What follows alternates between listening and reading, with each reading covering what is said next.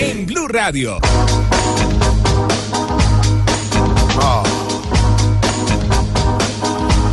Oh, baby.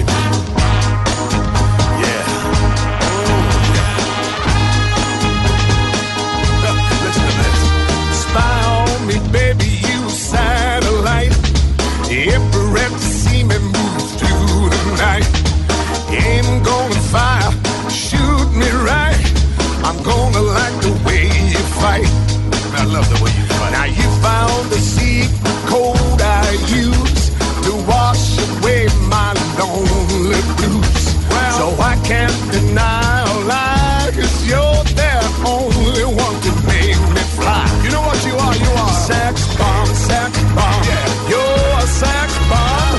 You can give it to me when I need to come along. Give me sex bomb, sex bomb.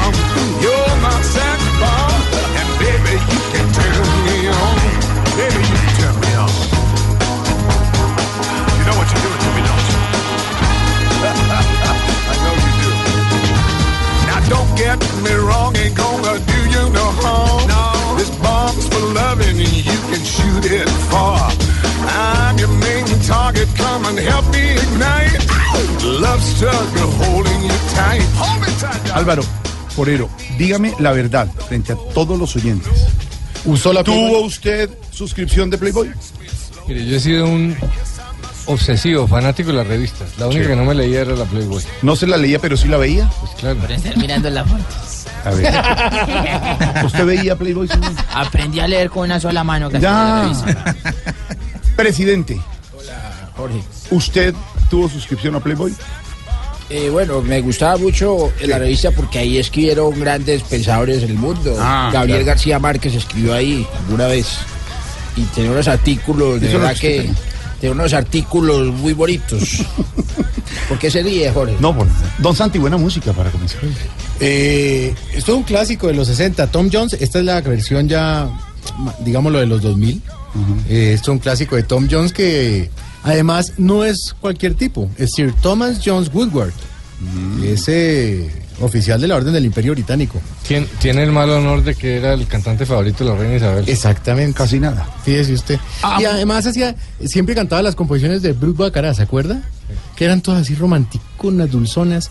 Acá digamos que se desató un poco. Santi, usted cuando estaba en el colegio en San Bartolomé, Señor. en el cuaderno de álgebra en décimo, ¿Qué? pues no, no, no, en, en décimo no, en noveno, Mm. en el cuaderno Jim Book, dentro del cuaderno tenía la revista Playboy con sus compañeros Juan Esteban San Pedro y Pacho Borges. No, había un negocio que era un- Álvaro Castillo y otros amigos manejaban las revistas, uno las alquilaba Ah, la alquilaba. y ellos lo guardaban. Hasta que un día un cura la pilló y entonces no- nos hizo ver, cogió la revista, el cura y dijo, miren estas caras de desolación de estas niñas y abrió una ficha central y todos éramos con una cara de idiotas y nosotros decíamos, sí, están desoladas, pobrecitas. Eso sí, los adolescentes, todos, todos, todos en algún momento vieron una revista Playboy. Y hablamos de eso porque, como lo sabemos desde esta madrugada, ha sido la noticia en el mundo.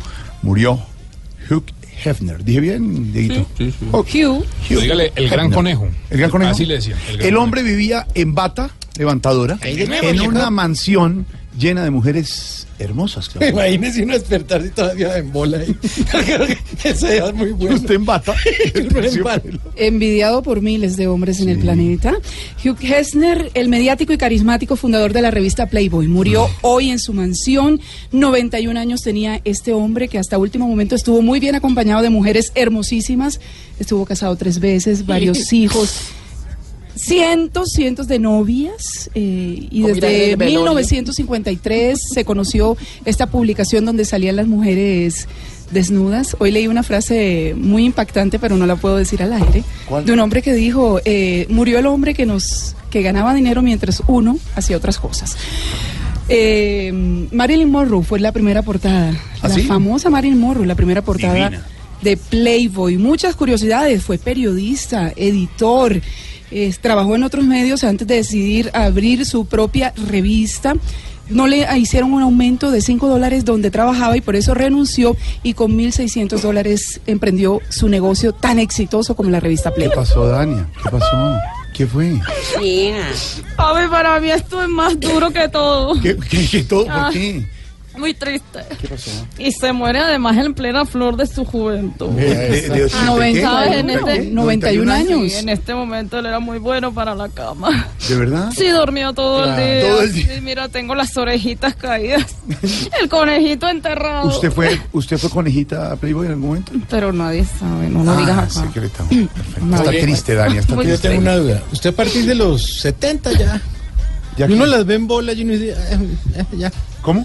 Cierto que a los 91 él todavía no. No. ¿Ni Ella con la pastillita azul? No. Buenas tardes, amigo. En el ver, año ¿qué pasó? 87, Pablo Emilio Escobar Gaviria manda a traer a Hugener a la ¿A quién, a hacienda quién? Nápoles, Hugener, a la hacienda Nápoles Sí. y le enseña todos los animales que había en la hacienda. Primero los él? hipopótamos, luego vio los caballos, luego vería los elefantes y finalmente vería las conejas. Ordenó que le prepararan un plato típico, se comió tres conejas. No. Sí, ahí empieza la adicción de él por las conejas y se las comió todas. Ahora bien. Bueno amigos, recuerden, eh, hoy tenemos nuestro negocio cerrado, vamos a hacerle un homenaje al viejo Hugh. Así que este fin de semana no tendremos servicio, pero el domingo vendremos con todas, después del luto. Siento la madriguera como vacía. Don Álvaro, como yo También no tuvo cabarets. No funcionaron económicamente, pero. Unas tristes, a otros les duele y otros como que no están muy de acuerdo con él. Es un personaje muy representativo del siglo pasado. Yo diría que representaba los valores verdaderos de, de la sociedad, lo que todo el mundo quería hacer, el dinero, las mujeres, la opulencia, la fiesta. Eh, pero a la vez representa, es un monstruo y es un, un ah, pues es controversial. Por una parte era decadente, era explotador de la belleza de las mujeres, de niñas muy jóvenes. Eh, algunos decían que ese era un negocio inmoral, eh, que al final todo se reducía a plata, que reducía a las mujeres a, a la condición más mínima, Aurorita no ha hablado por eso. que además las, las maquillaba y no se veían mujeres de, de verdad, que traumatizó a una generación que aprendió que las mujeres eran una cosa distinta a las de la realidad. Eh, pero la verdad es que el hombre también aportó mucho a, romp- a esa revolución sexual, a romper mitos. eh, pero hay que acordarse que detrás de todo lo que eso era mercadeo, eso era un negocio, Cadeo, ¿no? un negociazo. He visto varios trinos al respecto, pero me impactó este de Rosa Moreno. Ha muerto el hombre que elevó a industria a la explotación de la mujer.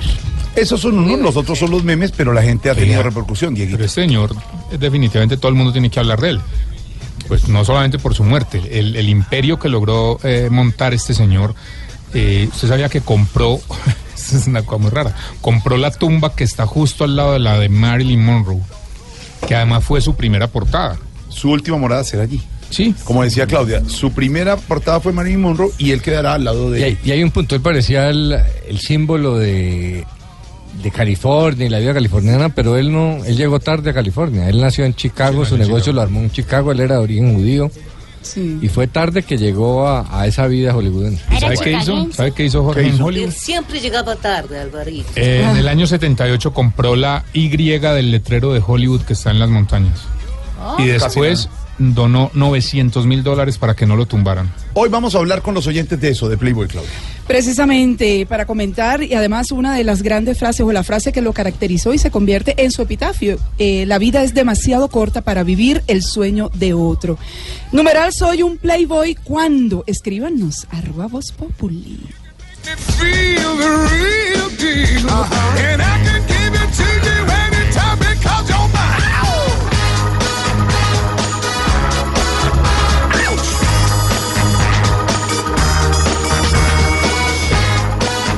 Don Ricardo Espina, la noticia del día, el juez federal estadounidense que da luz verde a la extradición del exministro Andrés Felipe Arias de Estados Unidos a Colombia. Hola Jorge, buenas tardes. Sí señor, la noticia se conoció sobre las 2 y 30 de la tarde. El juez estuvo durante dos horas escuchando los argumentos.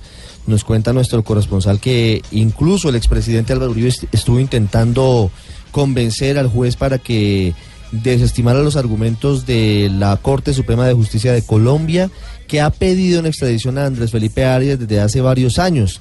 Arias uno de los hombres que en su momento fue presidenciable y era la ficha incluso de Álvaro Uribe en 2010 para sucederlo. Uribito. Por eso es tan importante lo que hoy está ocurriendo, porque es parte de la historia reciente de la política colombiana. Finalmente, Álvaro Uribe termina respaldando a Juan Manuel Santos en 2010 porque se cae su candidato que era Andrés Felipe Arias. Se cae por varias cosas. Perdió la consulta conservadora con Noemí Sanín y luego empieza todo este escándalo. Falta una parte de la historia que es la que tiene que ver con sus presuntos vínculos con Odebrecht. Pero lo que tiene que ver con lo que ocurre el día de hoy es que la justicia estadounidense avala su extradición a Colombia para que purgue una pena de más de 17 años de prisión por el escándalo de agro ingreso seguro.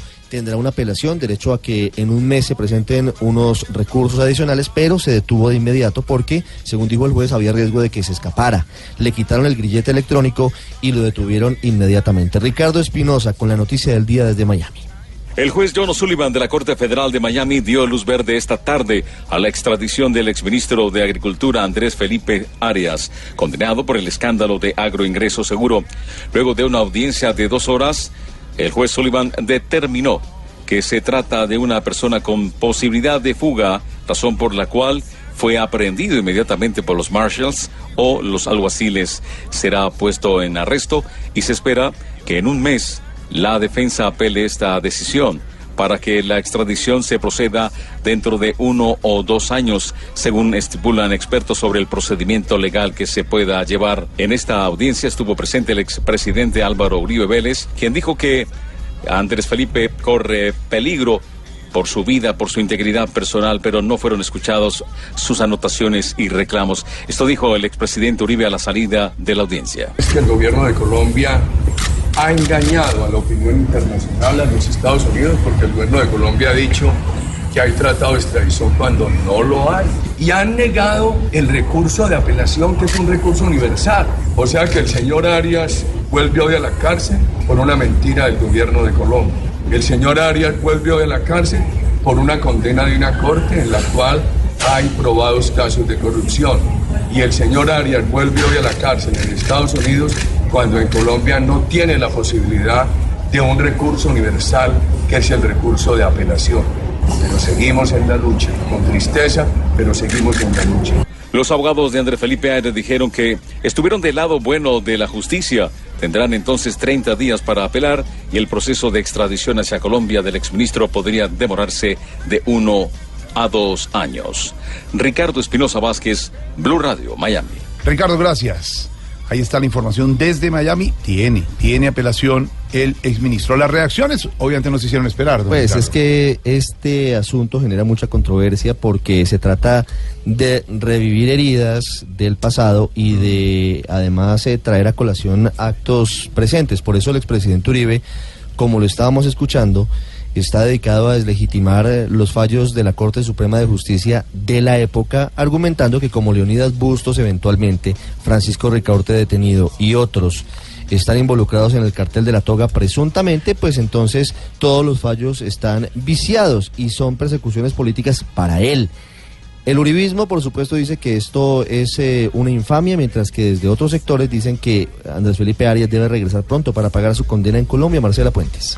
Hay indignación y tristeza dentro de los militantes del Centro Democrático, principal partido de oposición del país, por la decisión de un juez de los Estados Unidos de extraditar a Colombia al exministro de Agricultura Andrés Felipe Arias. María del Rosario Guerra, precandidata presidencial y quien fue compañera de Arias durante el gobierno de Álvaro Uribe, afirma que espera que las autoridades recapaciten. Mis oraciones para que brille la verdad, todavía yo confío en que brille la verdad para Andrés Felipe y para que su familia tenga la fortaleza y el mismo, un, un hombre, la verdad, que no se ha robado un peso, que no le quisieron valorar ese trabajo tan importante que hizo, por eso me deja como con mucha tristeza lo que vive hoy Andrés Arias. También habló el senador Daniel Cabrales. Andrés Felipe Arias, condenado injustamente, perseguido por Juan Manuel Santos y María Ángela Holguín, con mentiras ante el gobierno de los Estados Unidos. ¿Para dónde llevan este país? Otros uribistas han preferido guardar silencio, pues afirman que sienten mucho dolor con esta decisión. Gracias por la información y el respaldo. De la Corte Suprema. menos. Pues claro, la Corte Suprema condenó a Andrés Felipe Arias y lo ha pedido en extradición y hoy se ha referido a esa determinación de la justicia estadounidense, Catalina.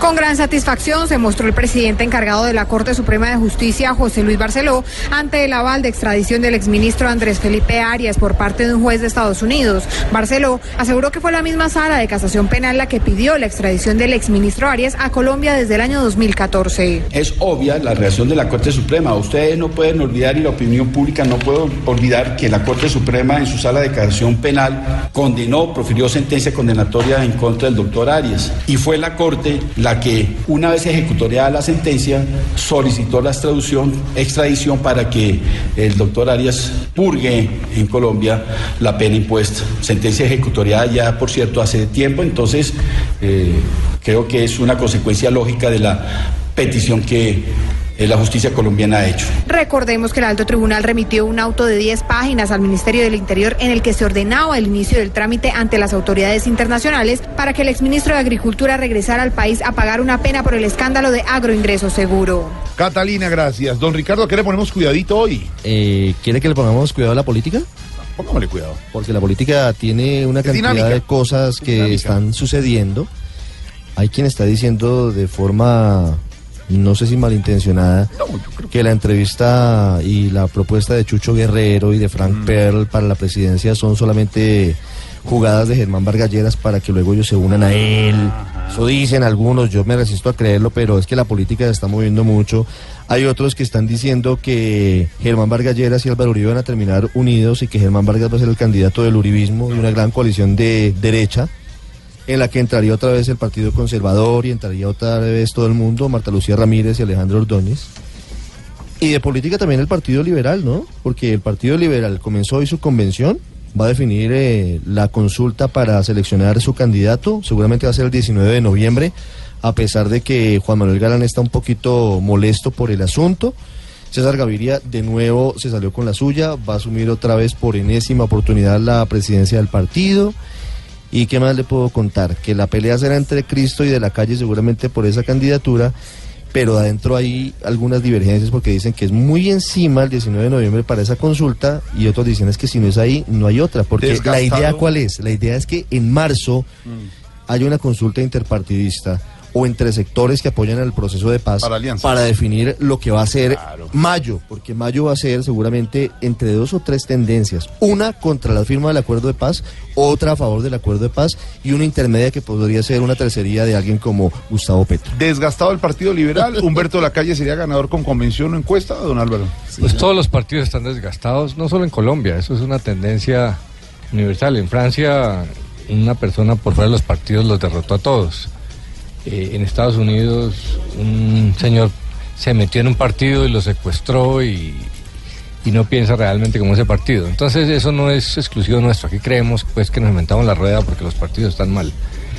Y está bien que el Partido Liberal se mueva porque es muy eh, bonito, vendedor, acabar los partidos, pero es muy peligroso. Los países sin partidos no quedan mejor, quedan peor.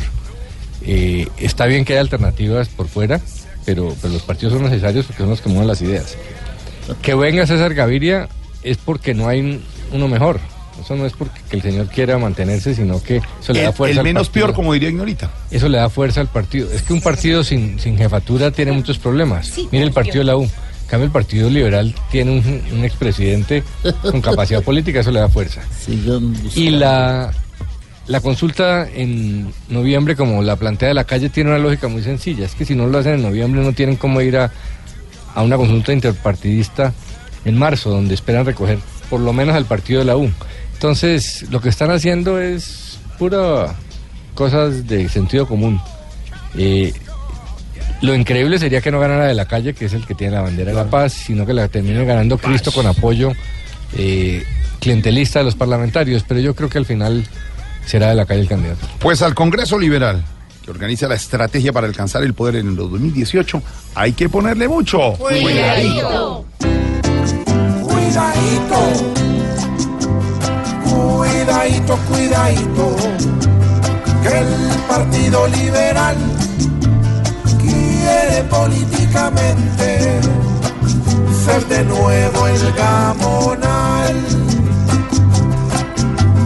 Con Gaviria a la cabeza quieren ir a tirar rulo A ver si encuentran la forma de no quedar como un cuidadito, cuidadito. Se tienen que pellizcar, pues la comida del horno se les puede vinagrar. Este partido quiere demostrar con pruebas que así haya perdido algunas. Lo que le sobran son cuidadito, cuidadito. Si no empiezan a pensar como Vargalleras firmas, les toca recolectar para las presidenciales. Tienen que cuadrar las rutas, pues la silla solo es una. Y se creen todos el cuidadito, cuidadito. Si el poder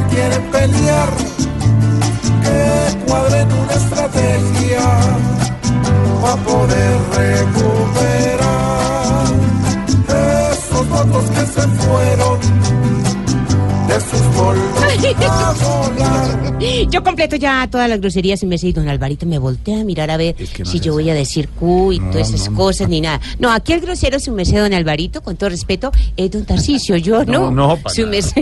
Ignorita, grosero. a usted, a nuestros compañeros de la mesa y a todos los oyentes, a las 7 de la noche, mucha atención en simultánea, Noticias Caracol y Blue Radio.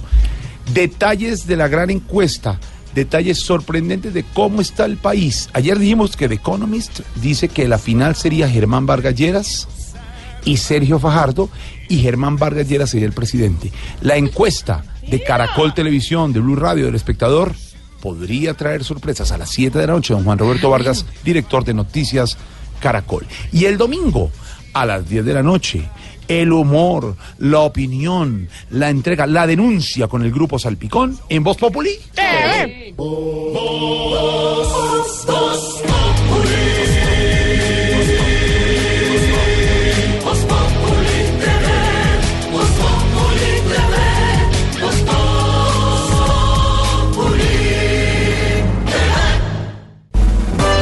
Estás escuchando Voz Populi.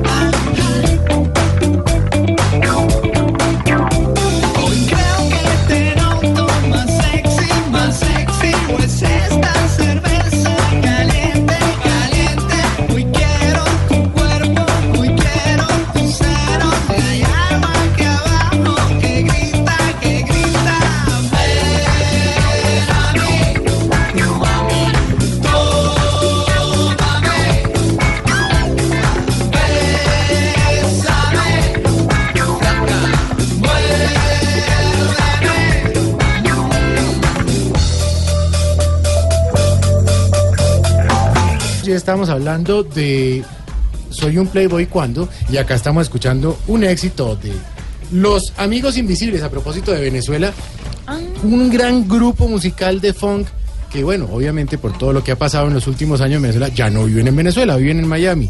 De funk. Me gustaba mucho. No, usted qué va a ver de eso, señor Yo presidente. sí sé mucho porque la ¿Qué gente me dice funk you. Más bien, tiempo me dice a mí. que es diferente al funk. Muy pero bien, gracias, hermano. han tenido una carrera muy buena ustedes. y en Estados Unidos también. Amante del funk you. Sexy de los Amigos Invisibles.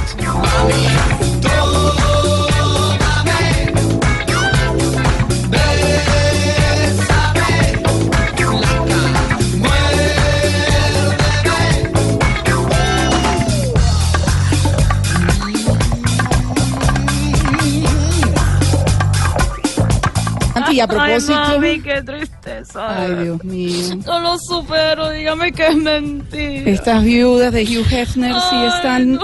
mejor dicho, súper tristes. ¿Qué pasó? Estoy muy mal, de verdad. Sí. no puedo creer que Ay, Dania. dejarlo enterrado. Pero ya tenía toda la- 91 años, ya era hora que descansara el hombre porque bastante que que, disfrutó la vida. No, no, no, no. Sí, va a quedar hecho trizas. Lo van a que lo van a Sí. que papi, dime. A No. cremar, mi Ah, bien. pero bueno, de todas maneras debe quedar buen polvito. Sí, seguro porque, bueno, Sí, no. él era de una contextura irregular, así que quedará hecho polvo. Polvito. Tania, Qué pues sí, lamentablemente a los 91 años murió Hugh Hefner en su mansión. Este hombre que creó la revista Playboy en 1953 con un presupuesto de 1.400 dólares. Hasta su mamá, Grace Caroline ¿También Hefner. trabajaba ahí? No, no, no, no. Ah, La mamá le prestó. Puso a la mamá. ¿Qué clase de mamá? Hasta la mamá colaboró en el Ah. proyecto porque le prestó platica para que él iniciara la publicación. Qué buena mamá. Realmente no era su mansión, ¿no? Ya la tenía Ya la había vendido, pero una de las condiciones era eh, la- entregarla cuando muriera. Es que una de las. Otra de las apariencias de Playboy es que era una gran industria. Eso no dio mucha plata. Durante Pura mucho, paja. mucho tiempo. Tuvo pérdidas. Esa estuvo mejor. Pues les cuento que el primer número de Playboy contiene un calendario con desnudos de la actriz Marilyn Monroe, que fue la primera portada y llegó a vender 500 mil copias. Sí fue eh, realmente una revista que dio mucho dinero, Claro, pero también llegó un momento donde hubo crisis económica en la revista Playboy. No, logró pasar al, al mundo de la televisión, ¿no? Con el canal Playboy. Muchas cosas interesantes estaremos conversando, pero yo quiero hablar primero con mis chicos, los chicos de la mesa sobre Con tus nuestro conejitos, hashtag, sí. mis conejitos, mis babies. Numeral soy un playboy cuando, a ver, el presidente Uribe qué me dice, él que es tan formalito, tan serio. Hijita, Sí, dígame, presidente. ahora estoy de pésame. Sí. ¿y Ahora estoy de pésame. ¿Y eso por qué? No, no estoy para, para ¿No? esos menesteres de hablar de esas cosas. Pero no. ¿y qué le pasó? Por lo de Andrés Felipe, estoy triste. Ay, sí, me imagino. verdad. Siga con el que quiera. Bueno, lo entendemos. Pero claro, a propósito de los Sí. Playboys colombianos, de los políticos, hay de dos tipos. Unos- ¿Cuáles son? Unos de buen gusto y unos de mal gusto. ¿Sí? Ah, bueno. Eh, numeral, soy un playboy cuando, presidente Maduro. Usted sí no está triste Buenas ni llorando. tardes y buenas tardes para todos ustedes. ¿Cómo está? Eh, yo me siento playboy cuando me intentan meter los dedos en la boca. ¿Sí? Para que sepas tú. Y en ¿Y el bo- quién le ha intentado meter los dedos? en la Mucha gente en Venezuela y en Venezuela, para que sepas tú. Ándale. Pero me siento más playboy cuando veo a Silita Patiño. ¿Dónde está? ¿No vino hoy? O sea que hoy no es un playboy. Hoy Bueno. no se siente playboy. Hasta luego y hasta luego. Y el ex procurador Ordóñez, uy, no, pero Mm, él sí claro, será que en algún momento nada. de la vida, yo no creo. Dios me ampare, Claudia. Sí. No, a mí tampoco. Conmigo no cuente. Ay, bueno, ni modo. Pero con Maluma yo sé que sí cuento. El de las cuatro babies. Ey, princesa, un saludito en especial para ti, bueno.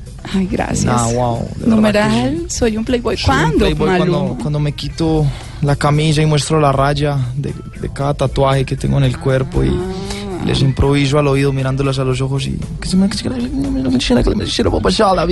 Oiga, a propósito que usted es bueno para el freestyle. Haga un homenaje a. Hugh Hefner y hágale un O sea, de. Pretty Boy a Playboy. Pretty boy a playboy. Sí.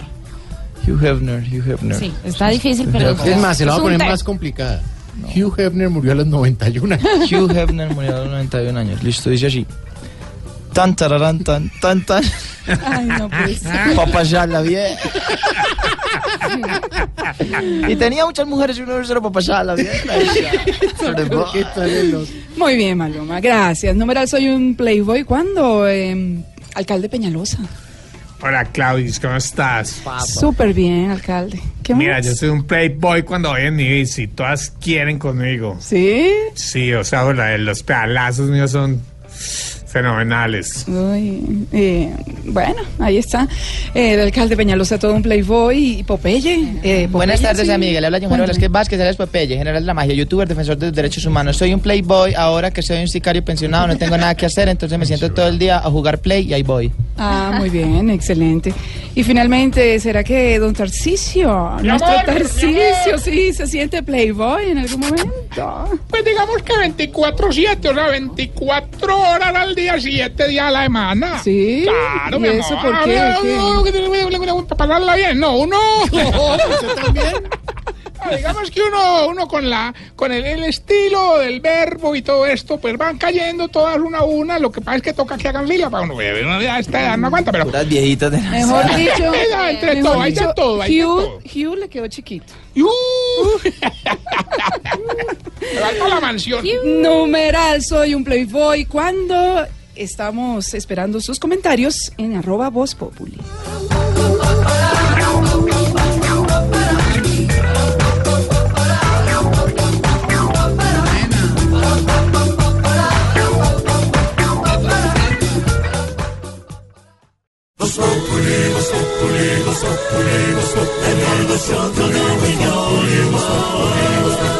En Blue Radio. Más noticias hasta ahora, don Ricardo Espina, estudio. Hablando de la situación de los pilotos de Avianca que ya completan más de una semana en paro, hay novedades. Avianca ya recibió la contrapropuesta de los pilotos reunidos en ACDAC para intentar eh, alguna solución al cese de actividades. Además hay noticia porque la Aeronáutica Civil no aceptó la petición de Avianca para el ingreso de pilotos extranjeros y de aviones extranjeros para superar la huelga. Pero en medio de todo, el estudio es el que está haciendo el Tribunal Superior de Bogotá a la segunda demanda presentada por Avianca. Hoy fue admitida, había algunos vicios, y, es decir, problemas en la presentación. Hoy la presentan de nuevo y la admitió el tribunal. Todavía no sabemos, y es importante decirlo, si la justicia declara ilegal o no este cese de actividad de Sebastián Amaya.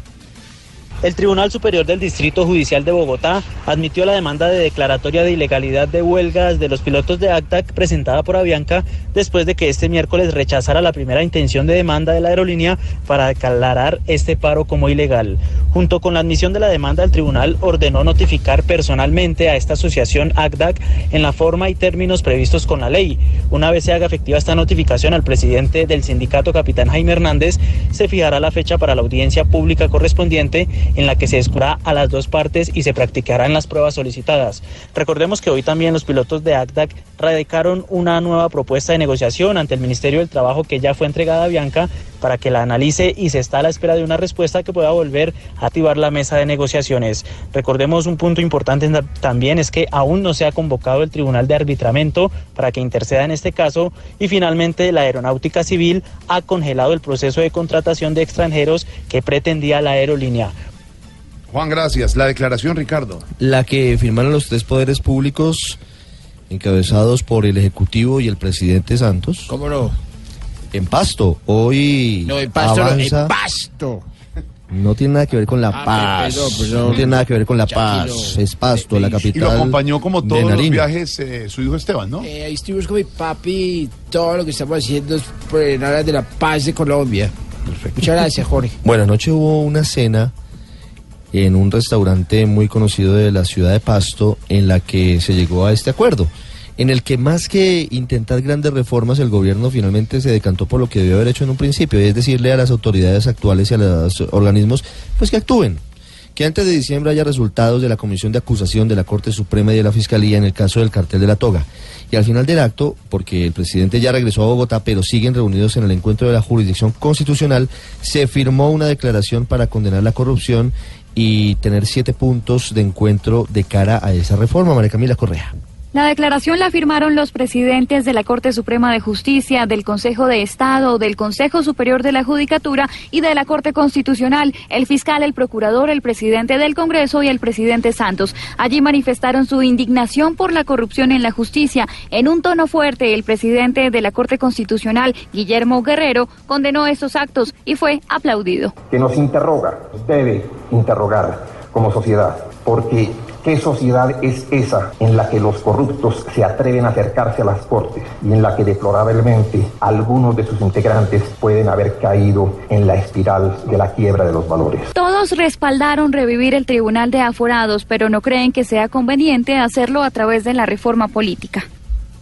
Muchas gracias, Mara Camila, por la información en nuestra aplaudida, recordada y muy extraditada. No, la ¿Cómo? extradité. Pues porque La ah, claro. Autorizaron al exministro. ¿Va a extraditar a Mara Camila? No.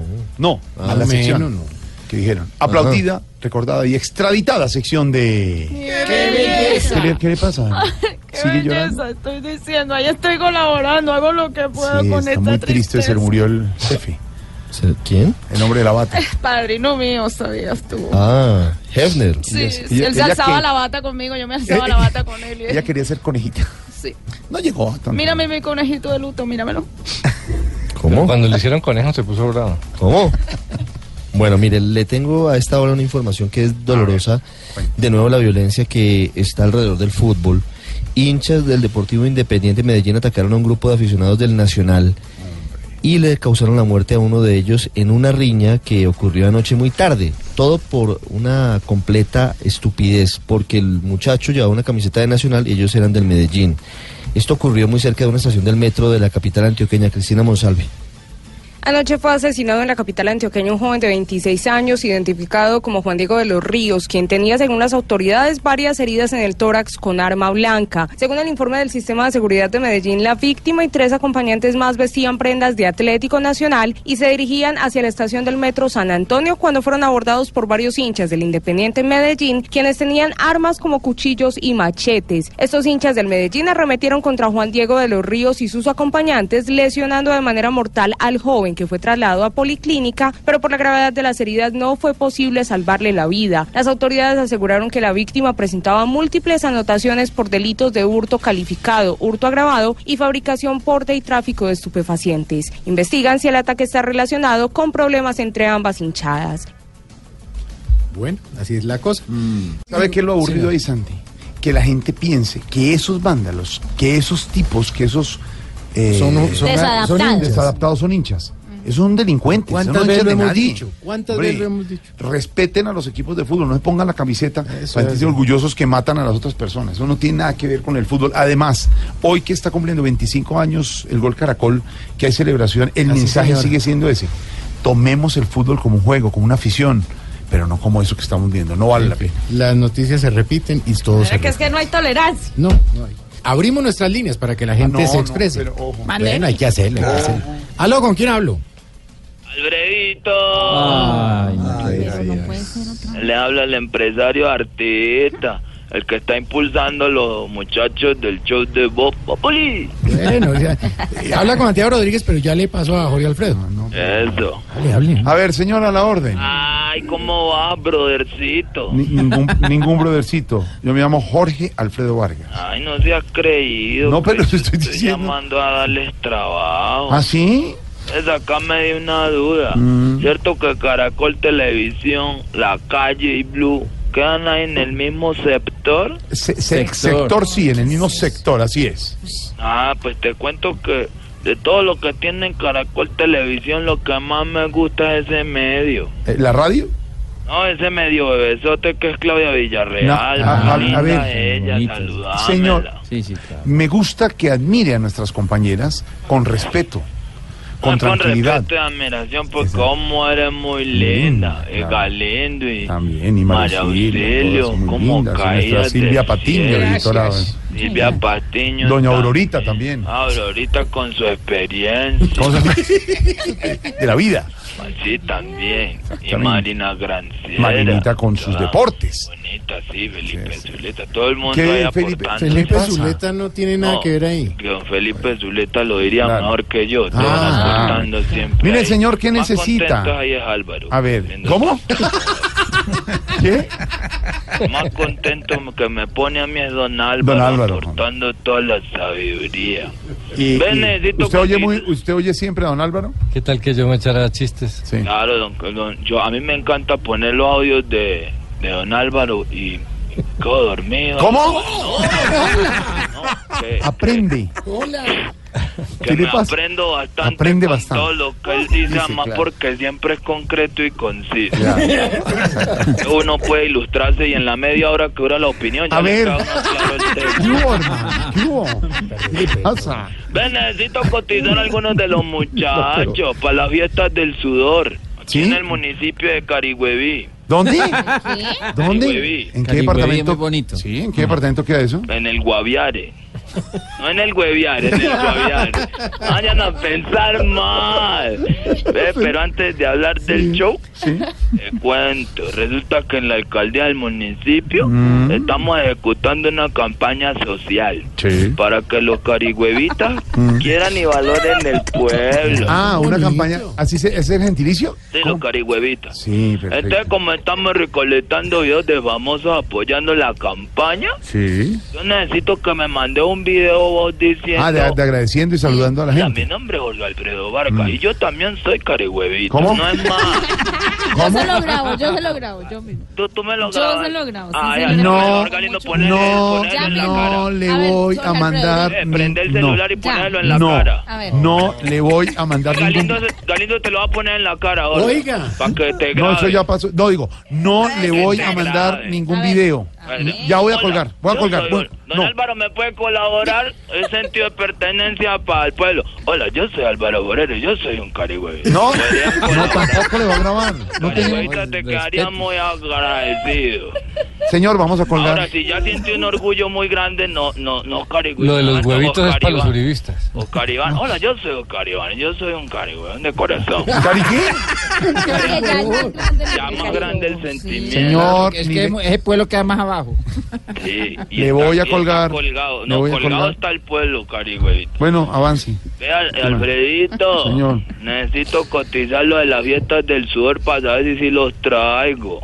Por ahí está la Galinda. Sí, sí, señor, sí, señor, ¿por me qué? encanta mujer. Ah, tan lindo, muchas gracias. No ve que el alcalde de Carigüey la quiere traer para que le haga de daño a Londoño. Ah, ¿En la tarima del pueblo? No, atrás de la tarima. No, hermano. Ya la prueba, la prueba de sonido. ya Ah, la prueba de sonido. Sí, Ah, claro. O sea, el alcalde le pone el micrófono. El alcalde le pone el micrófono y si Santiago viene también, cacho Juana. ¿Cómo? El alcalde pone el micrófono, Santiago viene también, cacho Juana. Aló, Se le empezó a cortar. Hermano, no le oímos. con- con la- Se le corta toda la llamada, mijo. No me escuchan a él. Bien, bien, ahí con el... Que si también viene Santiago, que ese muchacho en los aplausos se gana. Ah, Que ese muchacho tiene mucho talento. Claro, claro. Claro. Y traigan también los del grupo Salpicón. Sí. Eh, para que participen aquí para trobar Luco. ¿Cómo? Para que traigan los del Salpicón Sí. para trobar Maluco. No, no, no le ¿Pero a entendemos quién? bien. El grupo Salpicón es muy bueno, lo necesita. creo que la, corta la, la señal. ¿Cómo me escuchan ahí? No, ahí mejor. Es que ahí en Caribbeite Es la antena, ¿no? La antena la que... Es que me toca subirme acá en un morrito para que entre. Ah, en el gorrito. Cuando que, para que traigan también los muchachos de Salpicón. Sí. Que Ellos tocan la flauta y, y hacen bambuco. Ah, Sí, lo- sí, los pensé que era otra cosa que escuchaba. está diciendo. Sí, claro. y, y también pues para que traigan a Claudia Villarreal, está más perdida. culo. ¿Qué? ¿Cómo? Claudia- Claudita, No, no, para que traigan a Claudita, está más perdida que un culo. que, ah, Claudia, que te saludan, es que se le da la comunicación. Y que estoy perdida. Verdad Que le están invitando, claro. Ah, bueno, sí. que Gracias. está hablando y está la señal. Claro. ¿Cómo me escuchan ahí?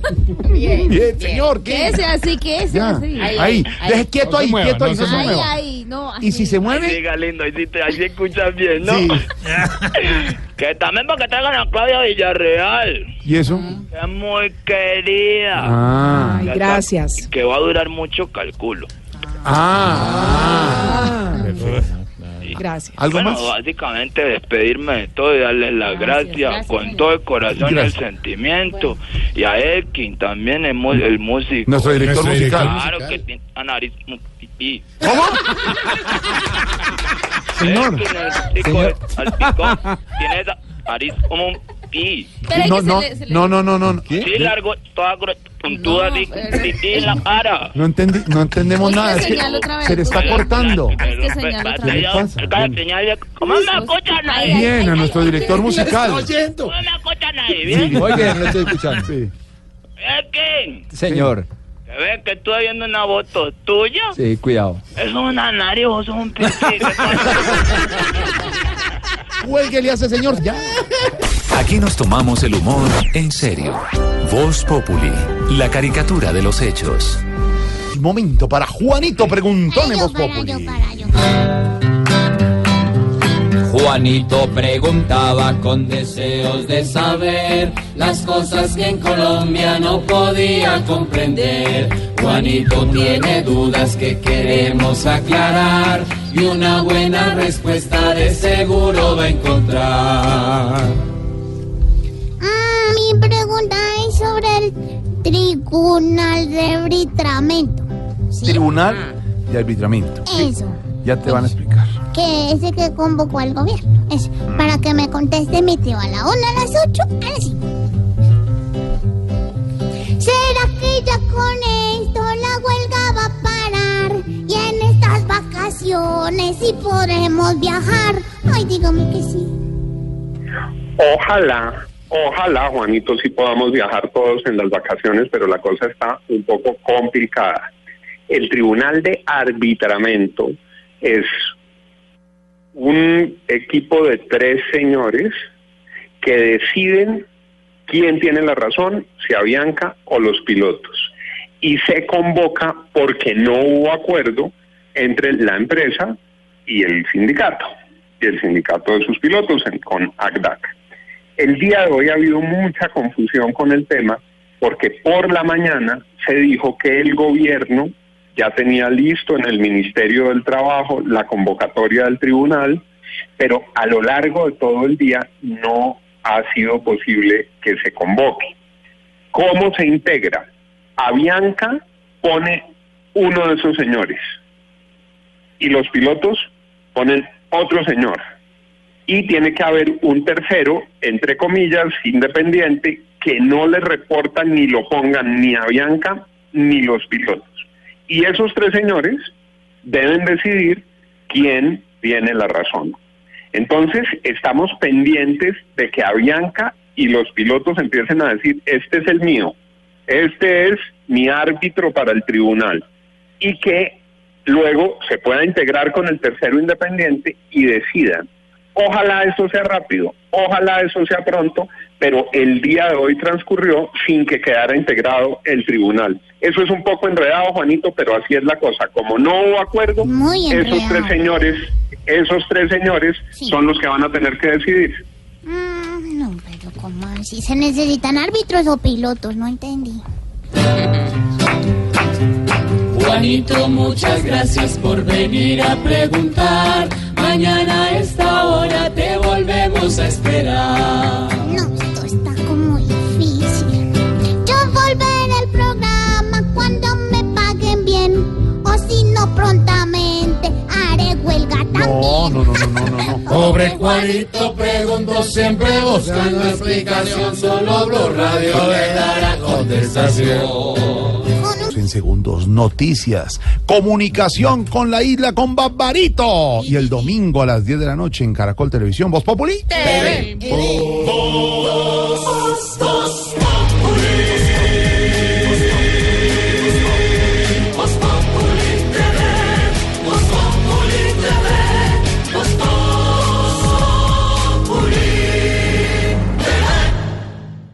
Aquí nos tomamos el humor en serio. Voz Populi, la caricatura de los hechos.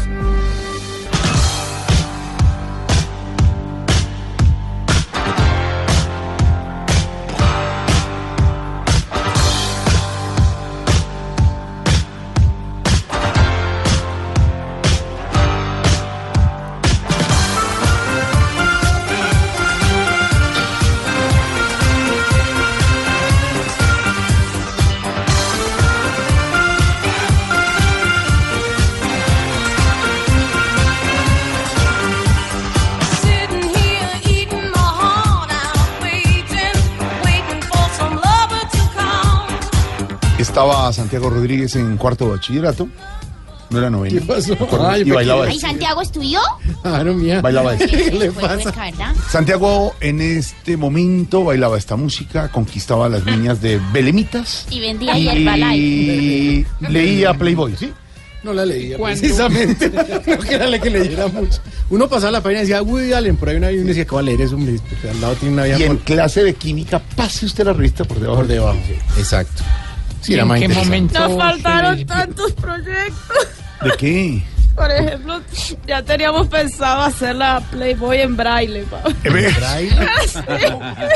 No, Dania. Pero muy aspiracional, Dania. ¿Usted cree que Hefner se iba a fijar en Dania? No. Ay, No, no sé si, no sé. Este Álvaro. Hacía ¿Se da rato, cuenta? hacía rato no te qued- quedas callada con algo, Danicia, pero estás tan triste. Es que no le puedo decir nada al aire porque lo hago quedar con... ¿Qué, No qué música? No, este, es, 80. este es un clásico, un clásico además del, del dance y toda la cosa, pero además estamos hablando de la reina de la música disco, Donna Summer, que en el 2012 murió de un cáncer de pulmón. La reina... Donna, Donna. No, hombre. Esta palabra No, favorita hombre. suya. Se llama Donna Summer.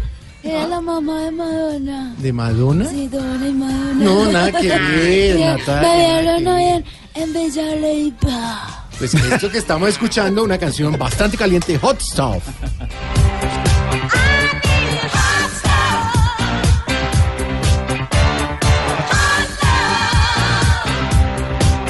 Todo porque se murió el dueño de Playboy. 91 años, ¿no? Sí, tenía ¿Cómo sufrió ese 91 hombre? años, sí. Bueno, vivió la vida, la verdad, intensamente, pero le doy datos de mucho antes eh, a la fundación de la revista, famosa revista Playboy. Fue un niño Mm. prodigio, escribió varios cómics e historias de misterio y terror en el colegio. Niño prodigio o precoz, mami. Eh, bueno, ambas cosas.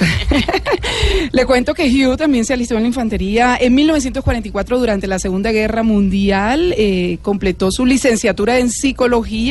Fue un hombre muy estudiado, la verdad, un hombre muy inteligente y que en 1953 decidió eh, montar la revista Playboy, la más famosa a nivel mundial. La revista. Y la montó.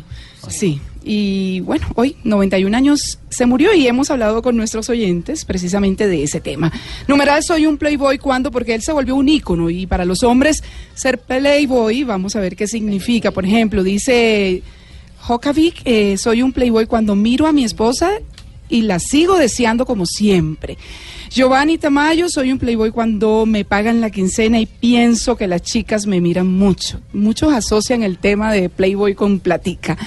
Arnold Silva, soy un playboy cuando recibo la quincena. Mire, ahí está la plata de por medio siempre. Rubén Díaz, numeral, soy un playboy cuando me hago el difícil con mi esposa. Ay, no pues. Eh, Jason Fontecha, soy un playboy cuando salgo con mis amigas y soy el único que baila y toma con ellas. ¿Cómo le parece? Y Julián Escobar nos dice, soy un playboy cuando me dejo la barba canosita y una buena pinta. Bueno. Claudia se da la tarea de preguntarle a algunos famosos y reconocidos deportistas, Bueno, artistas gracias, de Colombia. No, pero- ah, todavía no usted.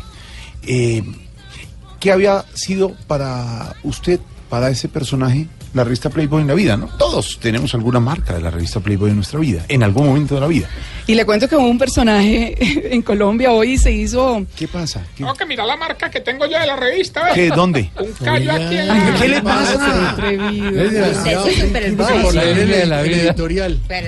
Deje. Le di el editorial. Pues hay un personaje que ha sido tendencia hoy por el tema precisamente de Playboy, de la muerte de Hugh Hefner, y es el Tino Asprilla. Fíjese la, el meme que nos mandó a Rey Muerto, Rey Puesto. Y él muy temprano también puso una foto eh, con motivo de- del fallecimiento de Hugh donde sale con una bata sedosa fucsia de borde verde, un tabaco en la mano y, y sale, bueno, haciendo chistes. Pues contactamos al Tino y nos contó para él qué significa en su vida o qué significó eh, la revista Playboy.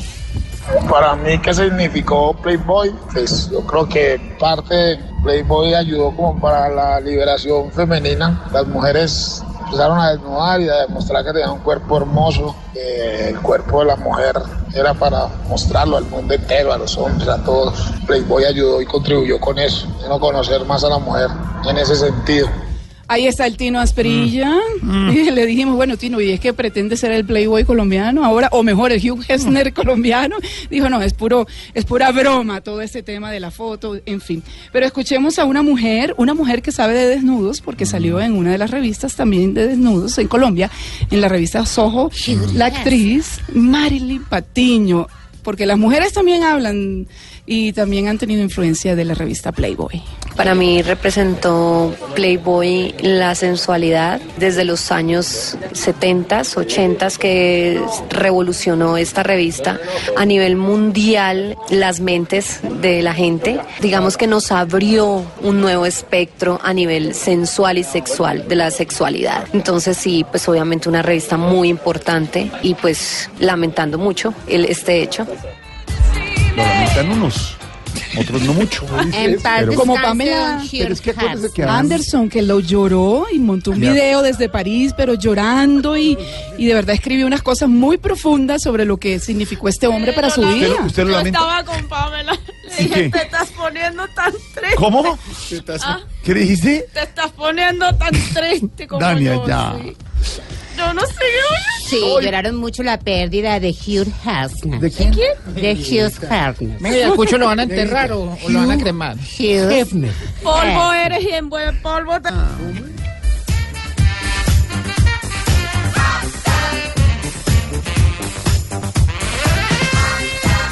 Don Wilson Vaquero, noticias a esta hora. La renuncia. Don Jorge Alfredo, muy buenas tardes. Sí, señor. La renuncia tiene que ver con la fiscal delegada ante la Corte Suprema, quien había llegado a la entidad en el año 2016. La fiscalía ha aceptado precisamente la renuncia de esta funcionaria, según fuentes del organismo investigador, era cuota del ex magistrado José Leonidas Bustos. Un tema que, por supuesto, enciende más todavía la polémica alrededor del escándalo, del carruselo, del cartel, más bien de la toga. Alejandro Tibaduiza. El fiscal general de la Nación, Néstor Humberto Martínez, aceptó la renuncia de la fiscal delegada ante la Corte Suprema, Luz Mabel Parra, quien había presentado la dimisión a su cargo a comienzos de esta semana. La ahora exfuncionaria fue magistrada auxiliar del expresidente de la Corte Suprema, José Leonidas Bustos, protagonista del escándalo conocido como el cartel de la toga. A comienzos de julio, el exesposo de Parra, el abogado Gerardo Torres, conocido como Yayo, había renunciado a la unidad de trabajo legislativo del congresista Germán Barón Cotrino, quien era amigo del ex jefe anticorrupción de la Fiscalía, Luis Gustavo Moreno. La semana pasada, Alfredo Betín Sierra, quien también era señalado como cuota, esta vez del ex magistrado Francisco Javier Ricaurte, y que también fue fiscal delegado ante la Corte Suprema, había renunciado a su cargo.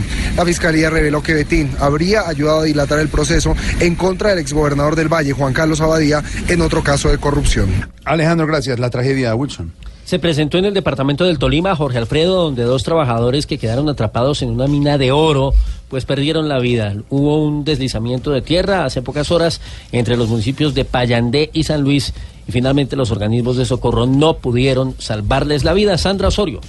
Las víctimas fueron identificadas como José Noel Ochoa Amado y Adonai Ávila, quienes quedaron atrapados en la mina y hoy organismos de socorro y las autoridades competentes los encontraron sin vida. El reporte lo entregó el comandante del Cuerpo Oficial de Bomberos, el capitán Rafael Rico. Eh, estas personas han fallecido, es un reporte que nosotros tenemos del personal que se encuentra en el sitio, están a la espera de la policía judicial para el levantamiento de los cadáveres. Es muy poca la información que tenemos, pero lo que podemos decir es que eh, lo que se manejaba inicialmente era de dos personas trabajadores de la mina El Comité Operativo de Emergencias dio a conocer que la mina de oro estaba ubicada cerca a la quebrada La Bolsa en el municipio de San Luis. Sandra, gracias por su información. La medida a esta hora, don Wilson. Podría venir a partir del año 2020, Jorge, y tiene que ver con la técnica del fracking. Esto para la Mm. exploración de petróleo con el fin de aumentar las reservas de crudo en el país. Llama la atención que el anuncio lo hizo no precisamente el ministro de Minas, sino el ministro de Ambiente, Juan Sebastián Amaya.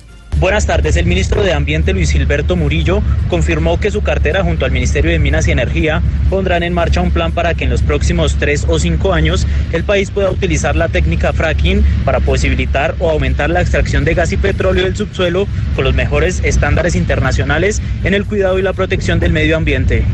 Y eso implica, y lo hemos ya eh, acordado, discutido con el Ministerio de Minas, el que podamos desarrollar un plan de alistamiento que se nos va a llevar entre 3 y 5 años para que el país pueda tener toda la tranquilidad de que hacemos este tipo de, de, de, ah, de actividad en el marco de los mejores estándares ambientales que se tienen en el, en el contexto global. Asimismo, el ministro declaró que la primera fase que ya está en marcha tiene que ver con la exploración y destacó que se deben tener estudios garantizados que certifiquen la operacionalidad de esta técnica sin afectar los yacimientos de agua. Juan Sebastián, gracias. Hola, don Wilson. El abuso a menores, ¿no? Otra vez, sí, señor. Otra vez. Lamentablemente, una nueva historia, esta vez en el sur de Bogotá. El responsable sería un profesor, la víctima, una niña de 12 años. Hemos hablado con su familia y ya hay un dictamen de medicina legal de por medio que está pidiendo precisamente una investigación a fondo. Lo más triste del caso es que aparentemente el profesor, contra quien todavía no hay ningún tipo de medida judicial, estaría solicitando cambio de colegio. La historia de Rubén Ocampo. Buenas tardes. Sí, una menor de 12 años, según ha denunciado su familia ante las autoridades, habría sido abusada sexualmente por un profesor de un colegio ubicado en la localidad de Rafael Uribe Uribe. Cuenta la tía de la menor que con amenazas el presunto agresor la intimidaba para que la menor no dijera nada en su casa. Sí, que ella contara mataba a la mamá y que no quería ir a la mamá, se llegara al colegio con ella. Entonces la niña de ahí para allá, ella empezó con nervios y le decía a la mamá, no me lleve al colegio, yo me voy sola, yo ya estoy grande, para esquivar a la mamá que fuera con ella al colegio. Era debido a las amenazas que el profesor Medicina Legal, luego de hacer la respectiva valoración de la menor de 12 años, hizo un llamado a abrir investigación judicial para corroborar el relato de la menor, quien asegura que en más de dos ocasiones fue abusada por su profesor. En el momento en que Blue Radio consultó al colegio, la institución donde el supuesto agresor trabajaría, no se obtuvo ninguna respuesta. Voz Populi es la voz del pueblo. Estás escuchando Voz Populi. Hacemos contacto a esta hora con la isla, con Cuba, con Barbarito. Barbarito. Barbarito, súbale, Barbarito.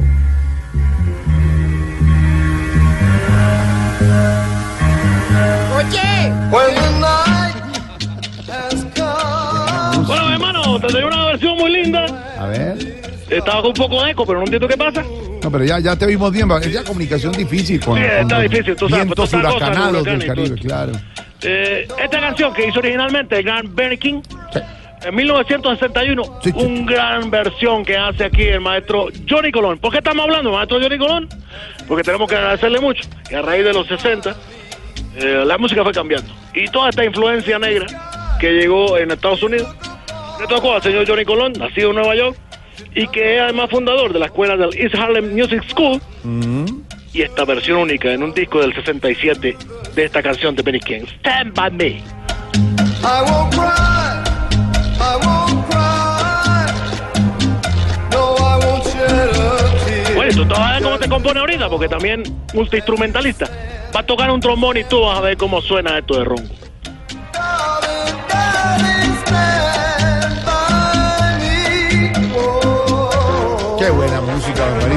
¿Cómo están las cosas allá por la isla? Bien, tú sabes, mejorando después del huracán. Tiene la calma. Pero disculpa, por estos días casi no hemos hablado. He estado bastante ocupado con los preparativos del cumpleaños de Balú, además. Ah, sí. Y bueno, tú sabes que muchacho es todo para mí, todo Claro, para mí. Claro, claro. Es lo más importante que tengo en la vida. No, sí, qué bueno. ¿Y cuántos años cumple? Bueno, eh, como 8 o 10 o 11 será. Bueno, lo importante es la No, fecha. no, pero ¿cómo que es lo más importante? y ¿Qué día cumple? Bueno, exactamente, no sé, pero eh, lo importante es la fecha. Lo importante es el amor que siento por mi nene. Pues sí, pero... Oye, y por eso puse esta canción, porque no quiero que me olvide, porque siempre quiero que cuente conmigo. Oye, oye.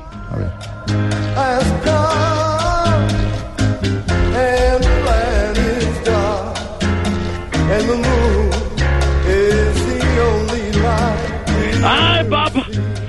Tranquilo. Cada que. Babalú está próximo cumpleaños, Sí, yo me sé. pongo muy mal, me pongo sentimental, coño la pinga, porque no sé por qué me pasa esto.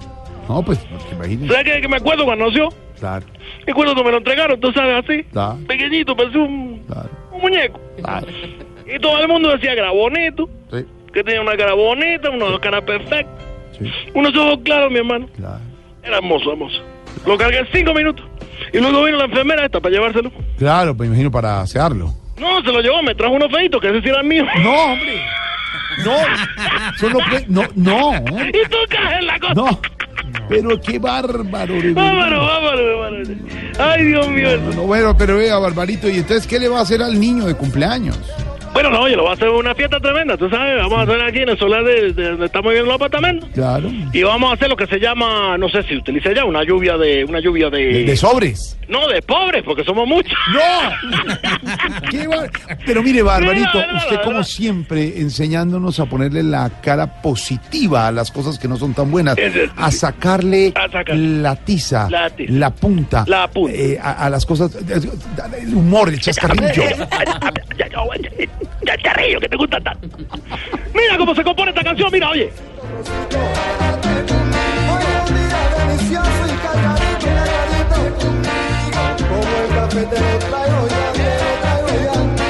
El gran Johnny Colón, un éxito del 67, una versión bonita de Stand By Me. Qué bueno. Y ese trombón mágico, este hombre que también todavía vivo y reconocido en el gobierno de Estados Unidos por hacer esta escuela en el centro, digamos, la parte de Bronx, para que los muchachos latinos todavía sepan lo que es la música latina. Su origen, Cuba siempre, la Hola, música. hola, Barbarito. Dime, dime. Eh, volviendo al tema de la fiesta de, Sí, de también me imagino que mirita, piñata para Oh, que pues, todos los invitados la rompan. Se va una piñata para que todos los, La los niños rompan. rompan. Sí, sí, la rompan ahí que, porque debe tener por dentro de todo, ¿no? Y como así, que la piñata en su país tiene algo por dentro. No, hombre, pues claro. entonces- No, una piñata acá es como la cabeza Maduro, mi hermano. No, no tiene nada adentro. no, hombre, no. Pero mira, no me, no me, no me saque la fiesta. El, el que está muy contento con la fiesta de Babalú. De, de verdad. Ey, es más, te lo voy a comunicar para que él mismo te cuente de viva voz. A ver, a ver. Como lo que está haciendo aquí. Mira, va, Claro. eh, ven para acá. Chacho, mira, habla con eh, Emil Alfredo. Emil Alfredo. Ah, Aló, Sí, aló. Aló, Babalú, feliz cumpleaños. Hola, Mario Alfredo, hijo de la pinga, ¿cómo estás tú? ¿Cómo? ¿Qué dijo? Como atrevito. ¿Tú me enseñaste? No, no le digas. No le digo No. No. Ve, Babalucito, ¿cómo estás? Me dijo- Dime, Jair Alfredo. No, Jorge, Bueno, salúdamelo a él también. me dijo tu papá que eh, te van a hacer una fiesta de cumpleaños. Eh, sí, sí, sí, sí, sí, sí, sí, sí, sí. Digo, estoy muy feliz porque, bueno, mira tú, van a venir eh, todos mis amigos y lo mejor es que mi papá me va a hacer torta de carne. Claro. Y, mira acá, a propósito, mira Alfredo, Mm, Jorge. ¿y tú sabes en qué se reconoce una torta de carne cubana? No, no, ¿en qué? Que no tiene carne.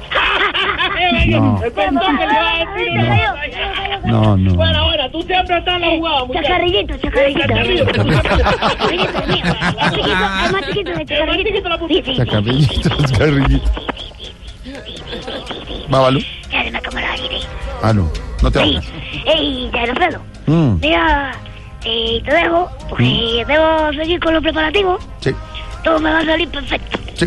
Con decirte que ya tengo la sorpresa para todos los niños invitados. Ay, qué bueno. ¿Y cuál va a ser la sorpresa? Eh, que no va a haber sorpresa. No.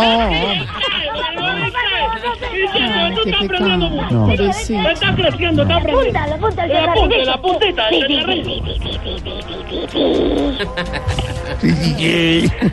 una hermosura, mi amor. Estoy, estoy eh, ¿Y orgulloso. sabe que me gusta? Oírlos así dialogando. Eh. Dialogando. Está- porque está próximo a cumplir lo, lo de... eh, bueno, está próximo a cumplir unos años. Unos años dialogando y todo eso me gusta. Exactamente. Mira, stand by me. él. Tómelo en el regazo. Consiéntalo, acarícielo y dígale tanto que lo quiere. Sí, no, regazo, no, regalo, regalo. No. No, eh, no le digas eso, que no tengo plata. Hola, eh, Barbarito, y Dime, dime, lo último que ha llegado de tecnología ya para dejarlo. Eh, bueno, mira, ya- ya a la isla ya casi todo, bueno, ya ha llegado de todo. Pero esto que es una cosa, un aparatejo de estos tecnológicos, es súper famoso. Sirve para ubicarlo a uno. Sí. Mira, no importa dónde tú estés, Mm, eh, sabe siempre dónde te encuentras. Sí. Y aquí le llaman el, el aparatejo. El, este- el- el GPS. GPS. No, muchacho, eso se llama esposa. a ti te consigue donde sea. Buena, buena. Buena, buena, buena. Más buena la versión de Stab by Me, Abrazo. gran Benny King, del 61, pero en el 67, el gran maestro Johnny Colón, uno de los reyes de Boogaloo, Qué bueno. hizo esta versión y su tomo mágico. Abrazo.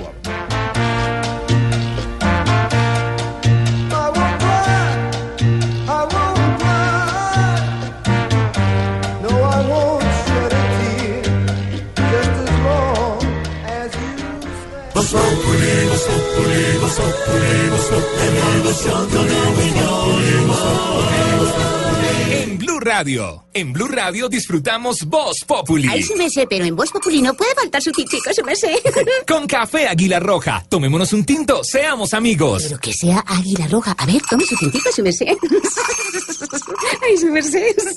¿Y qué se estará preguntando? Ignorita. Oiga, su merced, don Jorgito lindo de mi corazón. Tan divina, Ignorita, ¿cómo va? Muy bien, su merced. Eh, su merced, una preguntita así, como una pregunta suelta, esas su se cuelgan. Sí, oiga, su merced, ¿será que ese señor Andrés Felipe Arias va a pagar cárcel en Colombia o lo extraditarán? Extraditarán. Esa joda, su merced. Sabe que usted Sí. ya lo sabe porque lo ha estudiado. Sí, es sí, que me lo manden de un país a otro para que cumpla Esa joda. con la, Extraditarán. Esa extraditar. joda, esa joda. con la petición legal. Él está en Estados Unidos, lo extraditarían Extra- a esa Colombia. Él puede apelar. Eh, Fue el juez federal estadounidense John O'Sullivan que dio luz verde este jueves a la extradición del exministro Andrés Felipe Arias, ¿se acuerda? Le decían Uribito, muy cercano al expresidente Álvaro Uribe, consentido, condenado por peculado a favor de terceros, celebración ilegal de contratos, el caso muy consabido del gobierno Uribe de agro ingreso seguro. Eh, don Álvaro Forero, ¿qué se viene ahora para Arias? Es decir, dicen que puede apelar, pero dándole luz verde a un juez en Estados Unidos. Jorge, yo creo que tarde o temprano va a volver a Colombia porque sí, puede apelar ante el Tribunal de Apelaciones de la Florida y puede inclusive casar ante la Corte Suprema de los Estados Unidos. Pero no es tan fácil que le, que le otorguen eso, ese tercer, eh, esa tercera instancia. Eh, aquí lo que hay es una controversia política, pero realmente es una decisión técnica. Fíjese, esto es una decisión expedida por un juez independiente después de una deliberación de meses que tuvo eh, Uribito en la Florida. La extradición es respuesta a una solicitud del Estado. Se dice que es del gobierno Santos porque lo tramitó la Cancillería, pero realmente es en desarrollo una solicitud de la Corte Suprema de Justicia. Pues claro que se pide la extradición porque pues hay una sentencia en firme por 17 años. Eh, la Corte lo pide. Eh, la condena fue dictada por una Corte que tenía una composición distinta a la que se enfrentó al gobierno Uribe a raíz de las chuzadas. Eran unos magistrados distintos. Eh, se pidió detención por cárcel, en cárcel, por parte del juez O'Sullivan, porque pues obviamente había riesgo de fuga. Ya el exministro había pedido excarcelación en Colombia y se le concedió, se le dio la casa por cárcel y luego se fugó.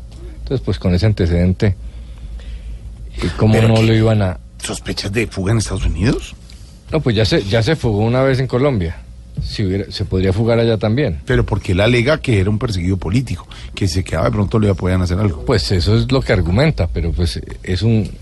se fugó. Imagínese si la justicia norteamericana iba a permitir dejarlo sin, sin eh, aseguramiento, correr el riesgo de que volviera a su- Porque tiene el antecedente, dice usted. a, a fugar. El argumento del uribismo es que el exministro Arias no, no se robó un peso, pero lo condenaron por el tema del contrato y por eh, haber regalado plata a quienes luego le donaron plata a su campaña, cientos de millones de pesos. Eh, esos auxilios para los agricultores eran no reembolsables, o sea que eran donaciones. Se demostró un vínculo entre el interés de la campaña y esos aportes. Entonces la pregunta es si realmente es una justicia politizada, como dice el uribismo, o por el contrario, que el uribismo está politizando la justicia para esconder la responsabilidad política de Arias y de otros en otros casos. Eh, porque fíjese, no aceptan la justicia ordinaria porque dice que es corrupta. Pero entonces la justicia especial para paz, para la paz tampoco la aceptan.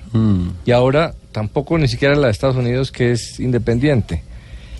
Eh, lo que pasa es que en este caso Uribito ha sido muy hábil en manejar la imagen y ganó ante el Tribunal de la Opinión Pública. La mayoría de la gente eh, está de su lado, pero perdió en los tribunales de justicia, que es lo que cuenta. Tenemos una situación muy difícil porque hay un sector político que se dedicó a decir que la justicia no, no sirve, que está politizada, que está politizada, que está manipulada pero pues y que hay- está corrupta. Sí. Sí, pero también hay otros que no aceptan la justicia porque Ah, bueno, no están todos, politizados, no todos, porque claro. son corruptos. Sí. Entonces le hacen mucho daño a la sociedad con Sí. eso. Aquí se está demostrando que aún en Estados Unidos se ve claro. El expresidente Uribe alega que no hay tratado de extradición. Bueno, es una discusión técnica que ya Pero si ya el juez dijo que lo extraditen, que lo extraditen, estudió, dijo, hay extradición. Entonces, yo creo que tenemos que sacar este tema de las emociones y de la política. Esto es una decisión de la justicia. Ah, que es que ahora se demostró que hubo un grupo de magistrados Mm. corruptos. No se ha encontrado ninguna corrupción con inocentes. Estos señores Bustos y Ricaurte chantajeaban a culpables, no a inocentes. No inocentes, eso sí es cierto.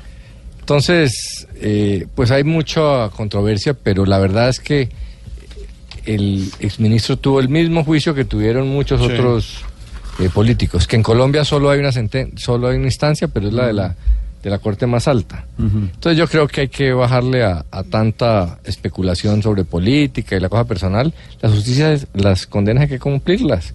Y se demostró después de un proceso larguísimo que el señor Arias es culpable, se fugó, pues lo van a devolver. El exministro se trasladó a Estados Unidos en el 2014, pocos días antes de que la Corte Suprema de Colombia lo condenara a más de 17 años de cárcel por cumplir una multa millonaria. Fue detenido en su casa de Miami-Dade dos años después en razón a una solicitud de extradición presentada a las autoridades colombianas. Hoy un juez federal estadounidense dio luz verde para la extradición de Andrés Felipe Arias. Sí, señor.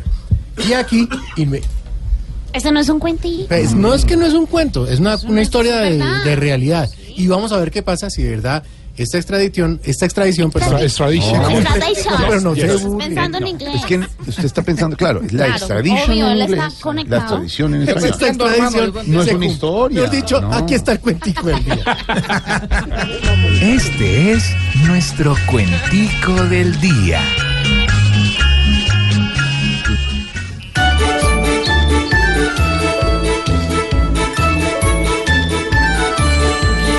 Ni tomando valeriana, Arias se va a ver sonriente. El fallo fue finalmente en tierras americanas que le van a salir canas en la cana justamente. Ante la desilusión de un juez que no nos respalda, van mis frases esmeraldas que uso para esta ocasión. Todo fue a nuestras espaldas. Es una persecución. Soy persona falsaria, dice el que en prisión se humilla. Pero lo he perseguido varias semanas con mi cuadrilla. No persigo a la guerrilla, voy a perseguir a Arias. Ese juez sin mucha bodega a la tal se lo mandó. Porque aunque parece ciega y sorda ante un sí o un no, la justicia es como yo, te tojea pero llega. Y Uribe vio que al revés le salió toda su clase. Que lo amarren de una vez, porque después de este impasse, nada raro que amenace con darle la cara al juez. Estás escuchando Voz Populi.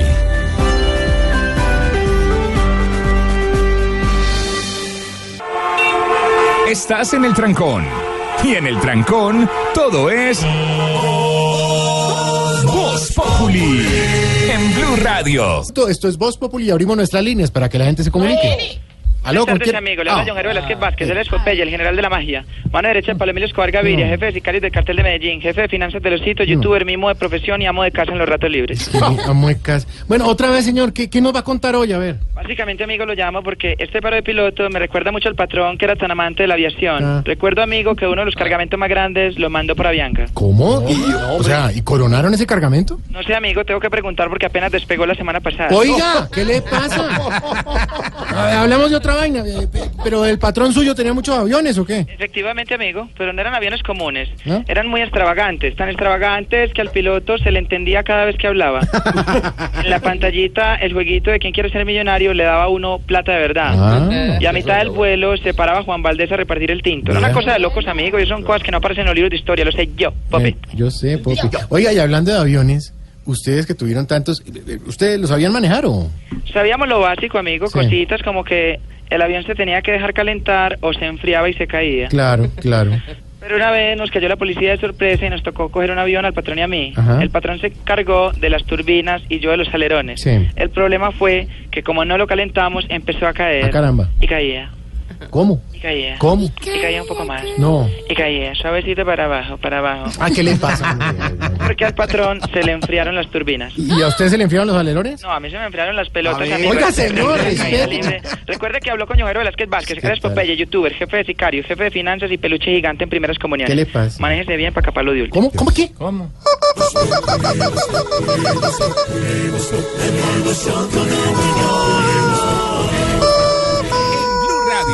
Sí, alegría. Tengo que ir a la Hoy no, por eso vamos a la noticia que llegó. De Goya Wilson, con la noticia. Wilson, el Importante vaquero que- más auténtico que informó. ¿Qué, qué? Ole, ole, ole, lo digo yo. Llegó Wilson, el vaquero que informó. No más. Noticias. ¿eh? Eh, Estás en el trancón. Y en el trancón, todo es. Voz Populi. En Blue Radio.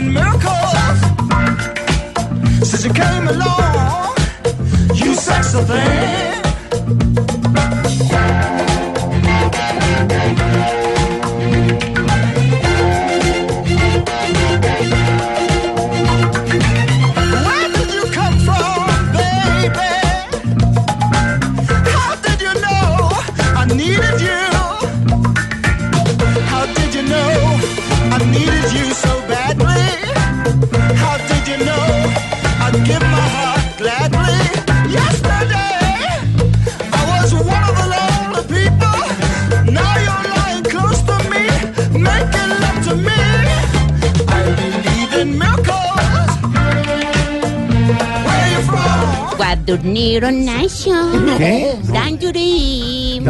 Bandulay. Negrita. Ay, lo mío es inglés. ¿Qué quiere decir eso? Eso es un inglés británico. Sí, Por eso señora, usted va no me bien. entiende. Sí, es británico. ¿Y qué dice qué? London Liberation. ¿Qué, qué quiere decir? Como la vida es hoy. Ah, qué Disfruta la vida. You Sexy Thing, Eso. del grupo Hot Chocolate. Oh, Esto era buenísimo, que son ingleses, tenía toda la razón. Sí, Una banda británica de soul, de disco, que empezó por allá en, el, en los 70s, pero digamos la- el sabor, la, la cumbre de su, de su música fue en los 70s y comienzos de los 80. Y esto es una canción bastante sensual, sexual también, de Hot Chocolate, You Hot Sexy Thing. Chocolate. Bastante humor. Where you from? You sexy thing, sexy thing, you. Época de Santiago y de todos esos adolescentes que oyen esta música. Uy, sí, ¿qué le Tomaban clase en el colegio. Miraban las ¿Qué niñas en uniforme y Ay, veían no. Playboy. Y usted, y usted rezaba en el gimnasio. En el San Bartolo Usted se veían. daba golpes de pecho. En el San Bartolomé veían la Playboy. ¿Cómo era que pasaban la Playboy entre el cuaderno? No, pero, usted- pero es que usted nunca lo hizo. ¿Qué, qué, qué le Que no sé. Bueno, ya. Es que se murió él, de verdad. ¿Qué hacemos? Se murió a los 91 años. Y yo que el viejito ya no había para qué el viejito ya había embole, decía, El dueño- ¿y ¿por qué no se viste? El dueño y el creador de. Niñas. ¿A los cuántos años murió ese man? 91. Y con toda seguridad, pues lo que menos hacía era deporte o no. Y no, comía sano, con No. toda seguridad. Pero Y sí comía y mucho. Y vea, y vea. Dani está Ahí triste. está. Ay, no, papi, no me regañaron por estar triste. La conejita Entonces ya triste. no voy a estar ¿No? triste. ¿No? me regañó un oyente, me ¿Qué le dijo? muy bravo. ¿Qué le dijo? Que nada que ver, que yo no nada que ver con Don Hugh, entonces que no, que, que ajá. Lulú, le estamos preguntando a los oyentes a propósito de la muerte del creador y fundador de Playboy. ¿Soy Playboy cuándo? Leonardo Suárez, soy Playboy cuando en mis grupos de trabajo yo soy el único hombre entre tantas mujeres. Bendito entre las mujeres. Saludos a Voz Populi. Luis Quintero, soy un Playboy cuando gasto plata que no es mía con cuanta reina y modelo se me atraviesa. Atentamente, Gianluca Viaggi. Diego Leverman, soy un playboy cuando coqueteo con la mamá de mi vecina, solo para ver si me da la clave del wifi. No, no, Ay. eso sí es eh, abusivo. Rodrigo Castañeda, soy un playboy cuando estoy prendido a punta de guaro y poso para la foto que va para el Face. Ay, yo tengo un amigo que hace caritas también. Para las Pero selfies. lindas las caritas. Parece un patico. Un patico. Un patico. diciendo, Tony, Tony, Tony. Le preguntamos a muchos famosos hoy qué había significado para ellos la Playboy. Don Felipe Zuleta, ¿qué significó para usted la Playboy? No, pues era la revista que uno le encontraba a los hermanos mayores o al papá para ver viejas en pelotas. Es decir, la primera vieja en pelota que yo vi en la vida fue en Playboy. Eso representa que esta generación descubrió parte de su sexualidad a través de la revista. Ahí está, don Felipe. Don eh, Peter Manjarres, gran hombre del vallenato, ¿qué significó para usted la Playboy? Lo que me acuerdo de Playboy fue principalmente en mi adolescencia, ¿no? Y creo que uno comienza a descubrir en, en su adolescencia, nosotros como, lo, como hombre y principalmente de la costa, descubrir esa figura, esas grandes figuras, principalmente del cine, de, del espectáculo a nivel mundial, que se desnudaban, pero en una forma cero, diría yo, cero morbosa, sino lo desnudo de unas mujeres hermosas que la única forma de verla era por la gran revista. Eso es lo que me Ya digo. lo que puedo decir de Playboy. Dejen a Peter, hombre, así lo vio, con una forma artística. Flavia, para usted que representó Playboy, Flavia. Nada, una revista como tantas otras, sobre todo porque en Brasil tenemos una cantidad enorme de revistas masculinas, entonces Playboy era una de las tantas. Más. vea. Y desde el camerino, ¿qué significó, don Tito Puchete, para usted Playboy? Pues Playboy, la revista para nosotros, o por lo menos para mí en mi generación, era como la posibilidad de ir a un mundo prohibido. Era la primera rendijita que uno veía de un mundo adulto, absolutamente escondido para nosotros, y fue la gran posibilidad de ir conociendo y, reconociendo lo que era la sexualidad para los hombres, para los, para los adolescentes. El que tenía una Playboy en el colegio invitaba a todo el mundo y era el genio, se le había sacado al tío mayor o al padre, y fue, fue esa ventanita el primer paso a la sexualidad, de, de empezar a sentirnos grandes en el aspecto de sentirnos hombres desde el punto de vista sexual. ¿Qué? Rasco ese puto tichetti. Tito Puchetti, director del camerino, ¿qué le pasa? No, no más. ¿Sí, ignorita? ¿Su merced? No, para usted no reventó nada. Sí, no. Es que usted tiene una invitación. Sí, su merced, como yo le trabajo a doña Mónica Liliana Hernández y a don Amador Padilla, su merced. ¿En la casita? Eh, sí, Son la- ordenados, ¿no? Sí, su merced, yo soy muy destritos y todo con el aseo y toda esa joda. Van a sacar ahorita en octubre, ¿Mm? su merced, un espectáculo pero bonitico, su merced, se llama La Cajota Mágica. Y van a estar todos los domingos de octubre, señor. Uy, no, no, no, con un espectáculo pero fabuloso para toda la familia, su merced. bueno. Y esta sí se puede de entrar, no como esos espectáculos musicales que, mejor dicho, se me le cobran a uno el mínimo. ¿Cómo va a pagar uno una boleta de esos? Mónica Hernández, abrazo, Mónica. Hola amigos de Voz Populi, ¿cómo están? Soy Mónica Hernández, me alegra saludarlos. Siempre estoy ahí escuchándolos a esta hora en Blue. Me encanta, me encanta Voz Populi y me encanta también tenerles una invitación muy especial para toda la familia. En el mes de octubre nos vemos en la Cajota Mágica porque vamos a estar de temporada en el Teatro Astor Plaza sábados y domingos a las 11 de la mañana y a las 3 de la tarde. Más de 50 artistas en escena. Vamos a tener impactantes efectos. Abrazo, Moniquita, ya estaremos. Don Gabriel de las Casas, ¿qué significó para usted eh, Playboy?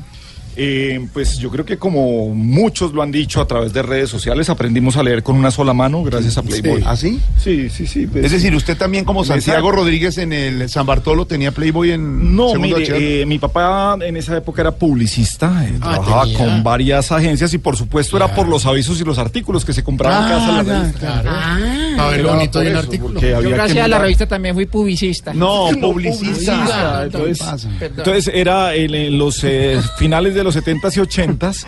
Por supuesto, había mucha revista Playboy en todas las agencias de publicidad porque los avisos inspiraban Ah, las ya. campañas en Colombia. ¿Habría usted afiche ese de tres? Eh, tres, sí, sí, sí. Tres. y ahí, venía y la, encuesta que le hacían a las niñas. Es que en el gimnasio moderno nunca vieron eso. No, no, no, no, habíamos- pero no sé, Cindy siempre tenía 21 añitos.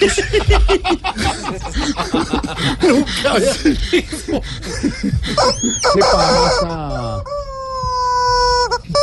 ¿Qué es sé si estás asmático.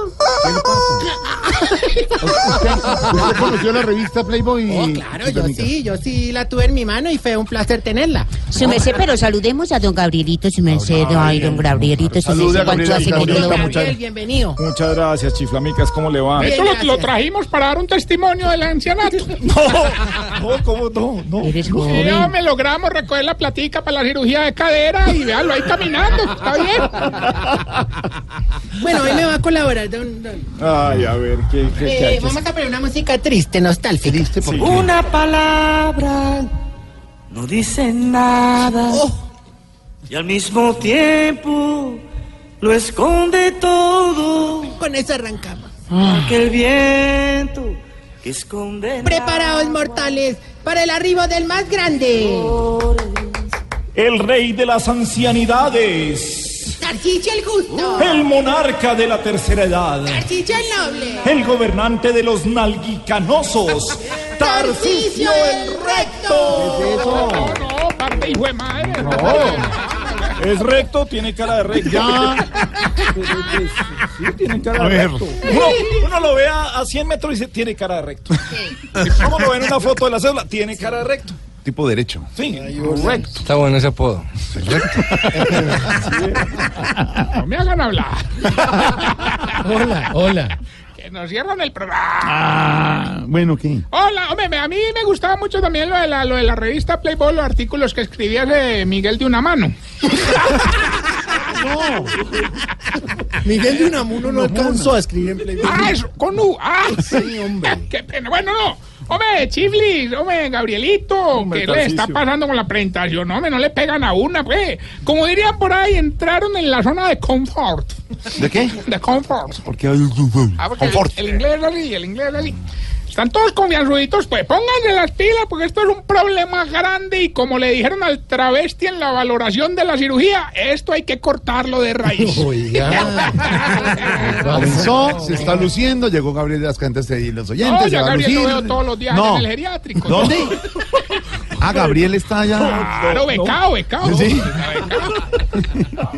Y lleva la, lleva la pijama con la que juega golf. Sí, Él sí, juega- él- de hecho, bueno, es mucho, con mucho colorido allá. El viejito más colorido. Sí, la, la- las viejitas se enfilan para él orinar, que porque el No. palo de golf es No, a ver. él orina con hierro 3, no sé qué. No, ¿Sabe qué? más. Me voy. Me voy. No, no, de verdad. Me voy. ¿Qué le No, pasa? No, no, no, venga, no me alebreste, no me que. Déjenme seguir más bien con la publicidad.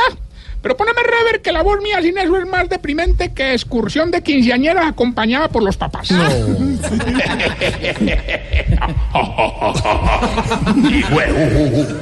Así.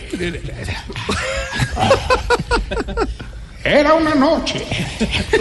Ay, que el efecto me parece una utería. ¿Una qué? Utería. A ver. No. Abuelito, está cansado de tener que llevarse una vacinilla de noche para no caerse de pronto yendo al baño a oscuras.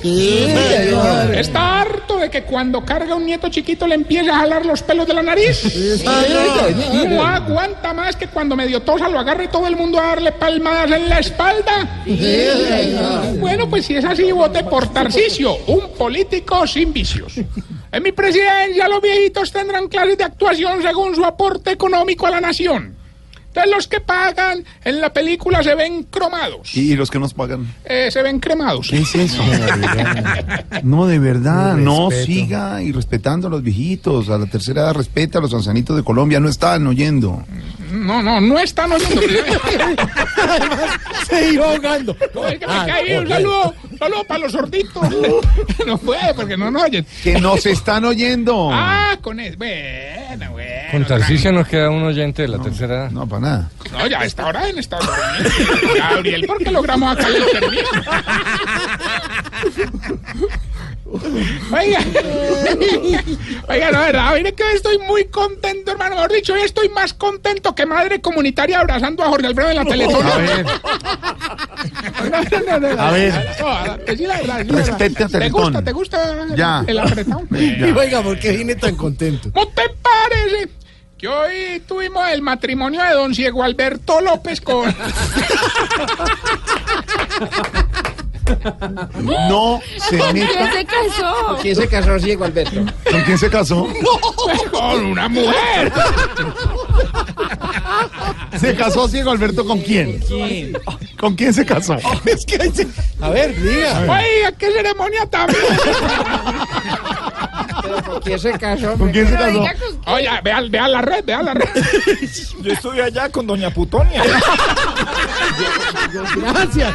Nos sacó de ese atolladero. Yo pasé por allá. sí, a mí me invitaron. Hola, es que a esta hora no están oyendo porque le están pegando a eso. A ver. Doña Putonia. Oiga, qué alegría, me ceremonia, qué sentimentalismo, qué cosa tan. Verdad que conmueve hasta las lágrimas. ¿Por qué llora? Es que creen tan rápido, hermano. Venga, co- deje de llorar y cuéntanos cómo estuvo el matrimonio. La Oh, espectacular, hermano. Todos los viejitos colaboraron con la causa. Los más chismosos hicieron de testigos. Los viejitos con más plata hicieron de padrinos. Y los viejitos que nunca han tenido relaciones hicieron de pajecitos. Sí, sí, claro. Sí. ¿Te acordás, Gabriel? ¿Te acordás? Oiga, No ayuda. No, no es que no ayuda. No, pero no, pero ¿dónde no, no solo, no solo ayudaron en la misa. Esos hermanos reunieron esfuerzos para la vestimenta de los novios. Ah, qué bien. Una cosa muy linda, pues. Claro que de un momento a otro se escuchó un quejido chiquito. ¿Y qué pasó? Pues no, nada, hombre, que era, era don Esaú poniéndole el corbatín a don Ciego Alberto. No, así Alberto loco. Pero al rato otro quejido. Mm. Y fui a ver, hermano, y era doña Rosalba poniéndole la liga a doña Putón. Pero después sí escuché un quejido impresionante. ¿Y, es, ¿Y qué era? Don Gainaldo poniéndole la argolla a don ¿qué le pasa, hermano? Ah, esa boda, esa boda, güey. Esa güey. Full equipo, hermano. ¿Cómo? Full equipo, full equipo. Full Sí, era boda tuvo de todo, hermano. Inclusive a los viejitos incontinentes les compramos violines y trompetas nuevas. ¿Ay, eso? Ah, porque es que ellos eran los encargados de la mancha nupcial. No se marcha, Lucía, no se burle, hombre. Venga, venga, ¿y, y le dieron bastante regalo a los novios? ¿Qué, qué? Vea, hombre, bastantes poquito. Vea, es una cosa pues muy simbólica porque la viejita rezandera, doña Evangélica, le- les dio una fotico del divino niño para que nunca les faltara la protección. Don Enfermín les dio una fotico de unos remedios que para que nunca les faltara la salud. Sí. Y don Bergardo les dio una fotico del empelota. ¿Cómo así? ¿Para qué? Para que nunca le falte el mercado. Se va. No, no, Se va. Se va. De verdad, no más. Voz Populi es la voz del pueblo. Que respete. o contando Porque una- hay una- invitado, porque está todo el auditorio lleno. Dos sillas rimas y auditorio. bueno. Oiga, no, de verdad, en esa boda hubo muchos regalos. Inclusive don Barico Celio se fue es que a averiguar los mueblecitos que les iba a regalar. Ah, pero muy bonito. Sí, sí, muy querido, pero muy bobo. Imagínate el problema. ¿eh? Buen pantaloneta, hermano, y claro, saliendo de una tienda lo cogieron los celadores. Ah, carajo, ¿y por qué? ¿Qué le dijeron? Ah, que para dónde iba con esos dos puff entre las piernas. Señor. No, ese se pasó. Sí, no. ve- más bien hablemos de usted. ¿Usted qué le regaló? Hombre, yo. Pues toda la fiesta que me valió 7 millones, hermano. Ah, pero claro. Eso sin contar la torta refrigerada de cinco pisos con los noviecitos ahí Claro, encima. como se acostumbra. sí. Ah, hermano, pero a propósito, eso salió muy mal, hermano, porque a las dos horitas con sol encima se empezaron a hundir en la torta. ¿Y es que era de mazapán? No, eran doña Pequinés y don Enana. Casi no lo subimos hermano. eh. No sea miércoles. Bueno, vamos más bien con el patrocinio de Claro al test que le va a ayudar a identificar si usted... Se está poniendo viejo. Cuéntese las arrugas y no se haga el pendejo. Responde Gabriel de las Casas. Si cuando sale de la oficina se va para radio a ver si lo dejan entrar. Cuéntese las arrugas y no se haga el pendejo. Si cuando un perro grande lo saluda pierde el equilibrio. Sí, a veces sí. Cuéntese las arrugas y no se haga el pendejo. Si cuando lo están motilando se empieza a dormir. Se está poniendo viejo. Cuéntese las arrugas y no se haga el Álvaro, una. Uri, Uri. Si ya regaña con la mirada. Cuéntese las arrugas y no se haga el pendejo. Ah, don Gabriel, si pertenece a la asociación de padres en el colegio de los muchachos. Se está poniendo viejo. Cuéntese las arrugas y no se haga el pendejo. Si ya se echa más el champú de la señora que el suyo. Se está poniendo viejo. Cuéntese las arrugas y no se haga el pendejo. Sí, ya no le importa que lo vean sin camisa cuando habla por Skype. Cuéntese las arrugas y no se haga el pendejo. Oscar Iván, y si la uña del dedo chiquito del pie ya no le crece, sino que se le entierra. Cuéntese las Bueno, y mientras le damos tiempo al perrito regañado en asadero. Este es pillador. Ay, ¿usted cree que la gente entiende ese chiste? No, ¿Lo nadie le echa todos los días? Claro que es Elkin. Yo me demoré como dos años en... Ah, no. Se le burlan los compañeros, a los viejitos, a, a Gabriela. se demora dos años en entender el chiste interno. Bueno, a ver, avance, señor. Ay, bueno, doctor Peláez. ¿Cuál doctor Peláez? Avance, señor. Torito, Torito, Torito. Como tú la ves que estoy en campaña, quisiera pedirte un gran favor, pues, y A no ver, mucha pena. ¿Qué sería? A ver, decente. ¿Cómo te parece que voy a empezar acá unos volanticos para que los reparta un viejito? Mm. La idea es que en los volanticos esté yo pues al lado de un presentador bien famoso. Pero yo sé que vos te mantener muy ocupado. A ver si me puedes dar el teléfono de alguno. hombre. No, no, yo saco el tiempo y le colaboro. ¿En serio, Borito? Sí, tranquilo. Eh, entonces déjame, me tomo las fotos con el presentador y te doy los volantes para que...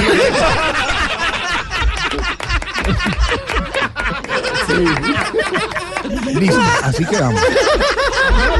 Se va, se va por irrespetuoso, se va. Voz Populi es la voz del pueblo. ¿Verdad? Respete. Uno que cae ahí. Gabriel ya me consiguió a Santiago More y a Martín de Brasil. Ayúdame con los volantes. Bueno, ya me... Ah, ve que ya tenemos la llamada. ¡Aló, Hilberto! Rillo, Ah. Me llevo aquí desde las 4 de la mañana y creí que usted no me iba a contestar. Este no se cansa de llamar, hombre. Este mantiene más del ocupado que garaje de evangélico en semana, hermano. Bueno, ya que llamaste, te voy a dar participar. Os vamos a entregar 200 millones de pesos. Solamente díganos el pedacito de la canción y con mucho respeto, ¿qué dice don Nacho Vidal cuando acaba de trabajar? Escuche pues. Hágale.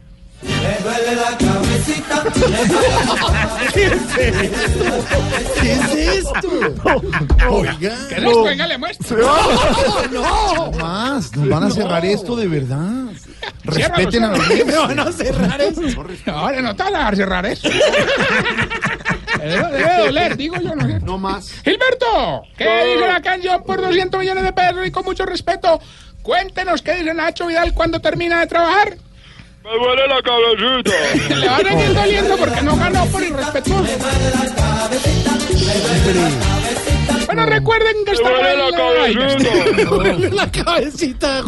Me duele la cabecita. Se va, ya, señor, no se se va. Y no es por andar rápido, pues. Me duele la cabecita. Métalo en agua y verá que... Hasta luego. No más, de verdad, no, no me más. tienes que pagar, no me pagues. Oye, esta pregunta yo creo que tú no la puedes ayudar a responder y esta sí, de verdad va con el patrocinio, claro. Oye, ¿por qué era que ustedes los viejitos cuando hablan por celular cogen el celular con las dos manitas? Hasta luego, respeto.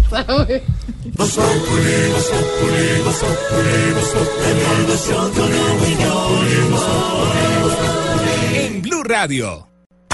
Que el jefe no te dejó salir temprano de la oficina. En la oficina, todo es Voz Populi. Y llega el momento de nuestra sección. Por algo será. Cante, Gabriel.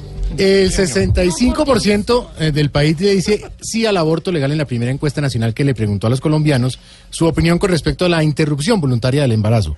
¿Qué alcance, Álvaro, podría tener esto en un país como el nuestro? Pues es una noticia muy reveladora, porque se creía que la mayoría de los colombianos estaban en contra del aborto. Y de ese dato se sacaba una conclusión general para decir que los colombianos eran eh, muy conservadores.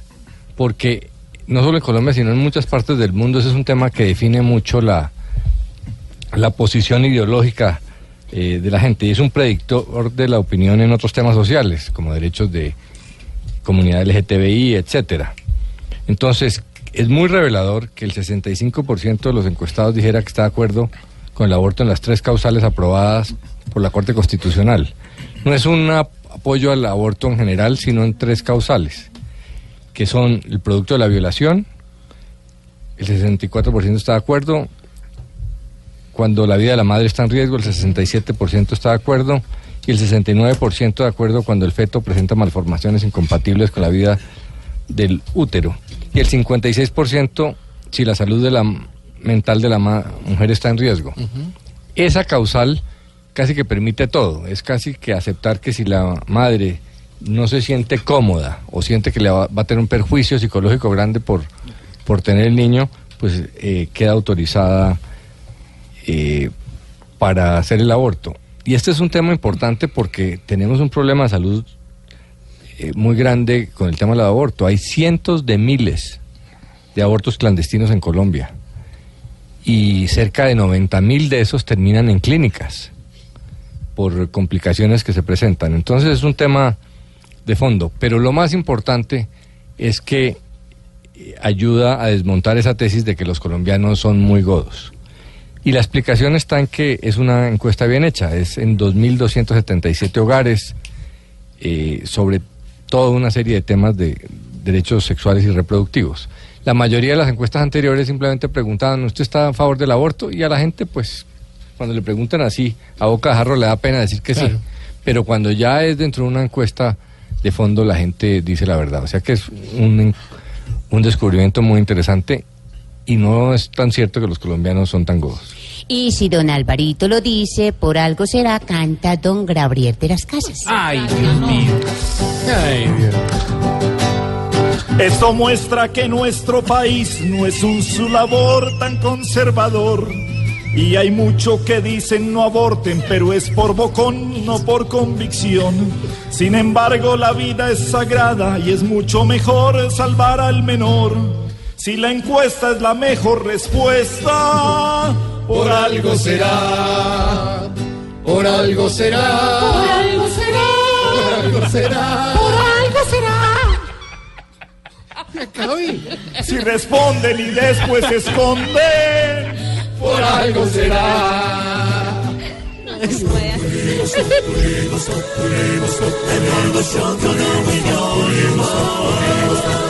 En Blue Radio. Ay, Cristina, Cristina, pues, mira el auditorio, eh, vino la gente de Claro, todo. Sí, muy se bueno. Llenó, se llenó esto prácticamente. Eh, prácticamente, Eh, no, pues, eh, Cristina, ¿cómo es que se dice cuando el fundador de Playboy parte de este mundo prácticamente? A ver, negro, eso está como difícil. No, pues yo creo que se dice pues que el fundador de Playboy partió de este mundo. No.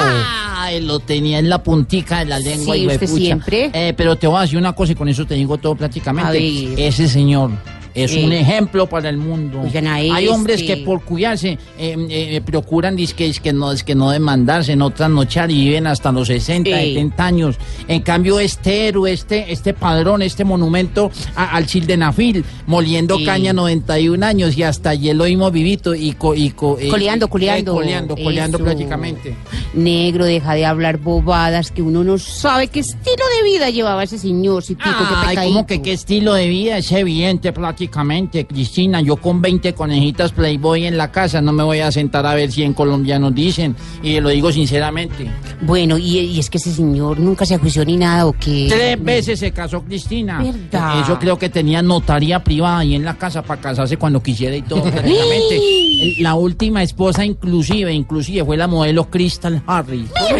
Santa, No, ¿verdad? Santa no creo y Virgen menos. Ay, deja de ser empalagoso negro. Ojalá Dios reciba a ese señor y lo mande al paraíso, si. Ah, no, no, no. Si lo fueran a mandar al paraíso, tenían que devolverlo para la mansión donde vivía. Yo Ya, no. pues, en bobo negro, pues. No, no, Cristina, es que me da rabia, me da rabia. Sí. Gente tan de buenas como este señor. Toda la vida eh, rodeado de conejitas y unos 20 años pegado del mismo mini pic. Oigan, a este empalagoso zurrón, coge seriedad, eh, Cristina, María, eh, madura. recuerden, Eh, qué pereza con este bobo. No, no, no, no, no, ¿cómo así? A petición del público bogotano nos presentamos en Medellín. Y Ave María, ¿dónde están los aplausos? No, no. Muchas no, gracias no, por no, venir. No entró nadie. Y la noticia también que está ahorita sonando tiene que ver con los vecinos. Eh, hay incertidumbre en Venezuela porque los opositores abandonaron el proceso de negociación. Yo quisiera más bien que, por favor, el quien apágueme la luz y vamos a conectar con nuestra medium. No, tomémonos de las manos, por favor. A ver si ella puede hablar con el comandante. Tranquila, tranquila. Comandante Hugo Chávez, te invoco con ligereza. Permítenos que se sienta tu presencia en esta mesa. Aquí en el mismo lugar siempre vas a conseguirme y así estuviera aburrido no tengo para dónde irme. ¿Qué crees que están pensando esos de la oposición para haber abandonado así la negociación?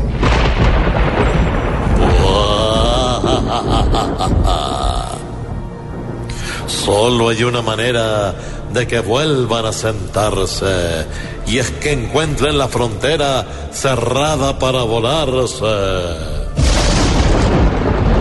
Esos del lado derecho y esos del lado izquierdo, tal como hoy están las cosas, ¿se irán a poner de acuerdo? Es difícil porque unos quieren bajarle al ambiente, mientras que los otros quieren bajar pero al presidente.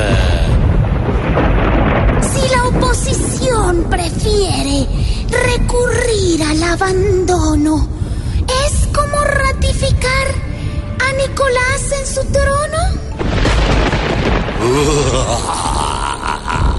La verdad, ese abandono no va a dejar secuela. Duele más el abandono en que hoy está Venezuela. ¿Te puedo llamar después para hablar de lo que ha pasado? Sí, pero antes de las ocho, después ya estoy acostado. Eh, Escuché voces. espíritu. Yo escuché voces. ¿Voces dónde? Qué horror. No, es Aurorita que está roncando. Veo gente muerta. No, tranquila. No, mentira, Nos escuchamos mañana a las 4 en punto de la tarde en esto que es Voz Populi.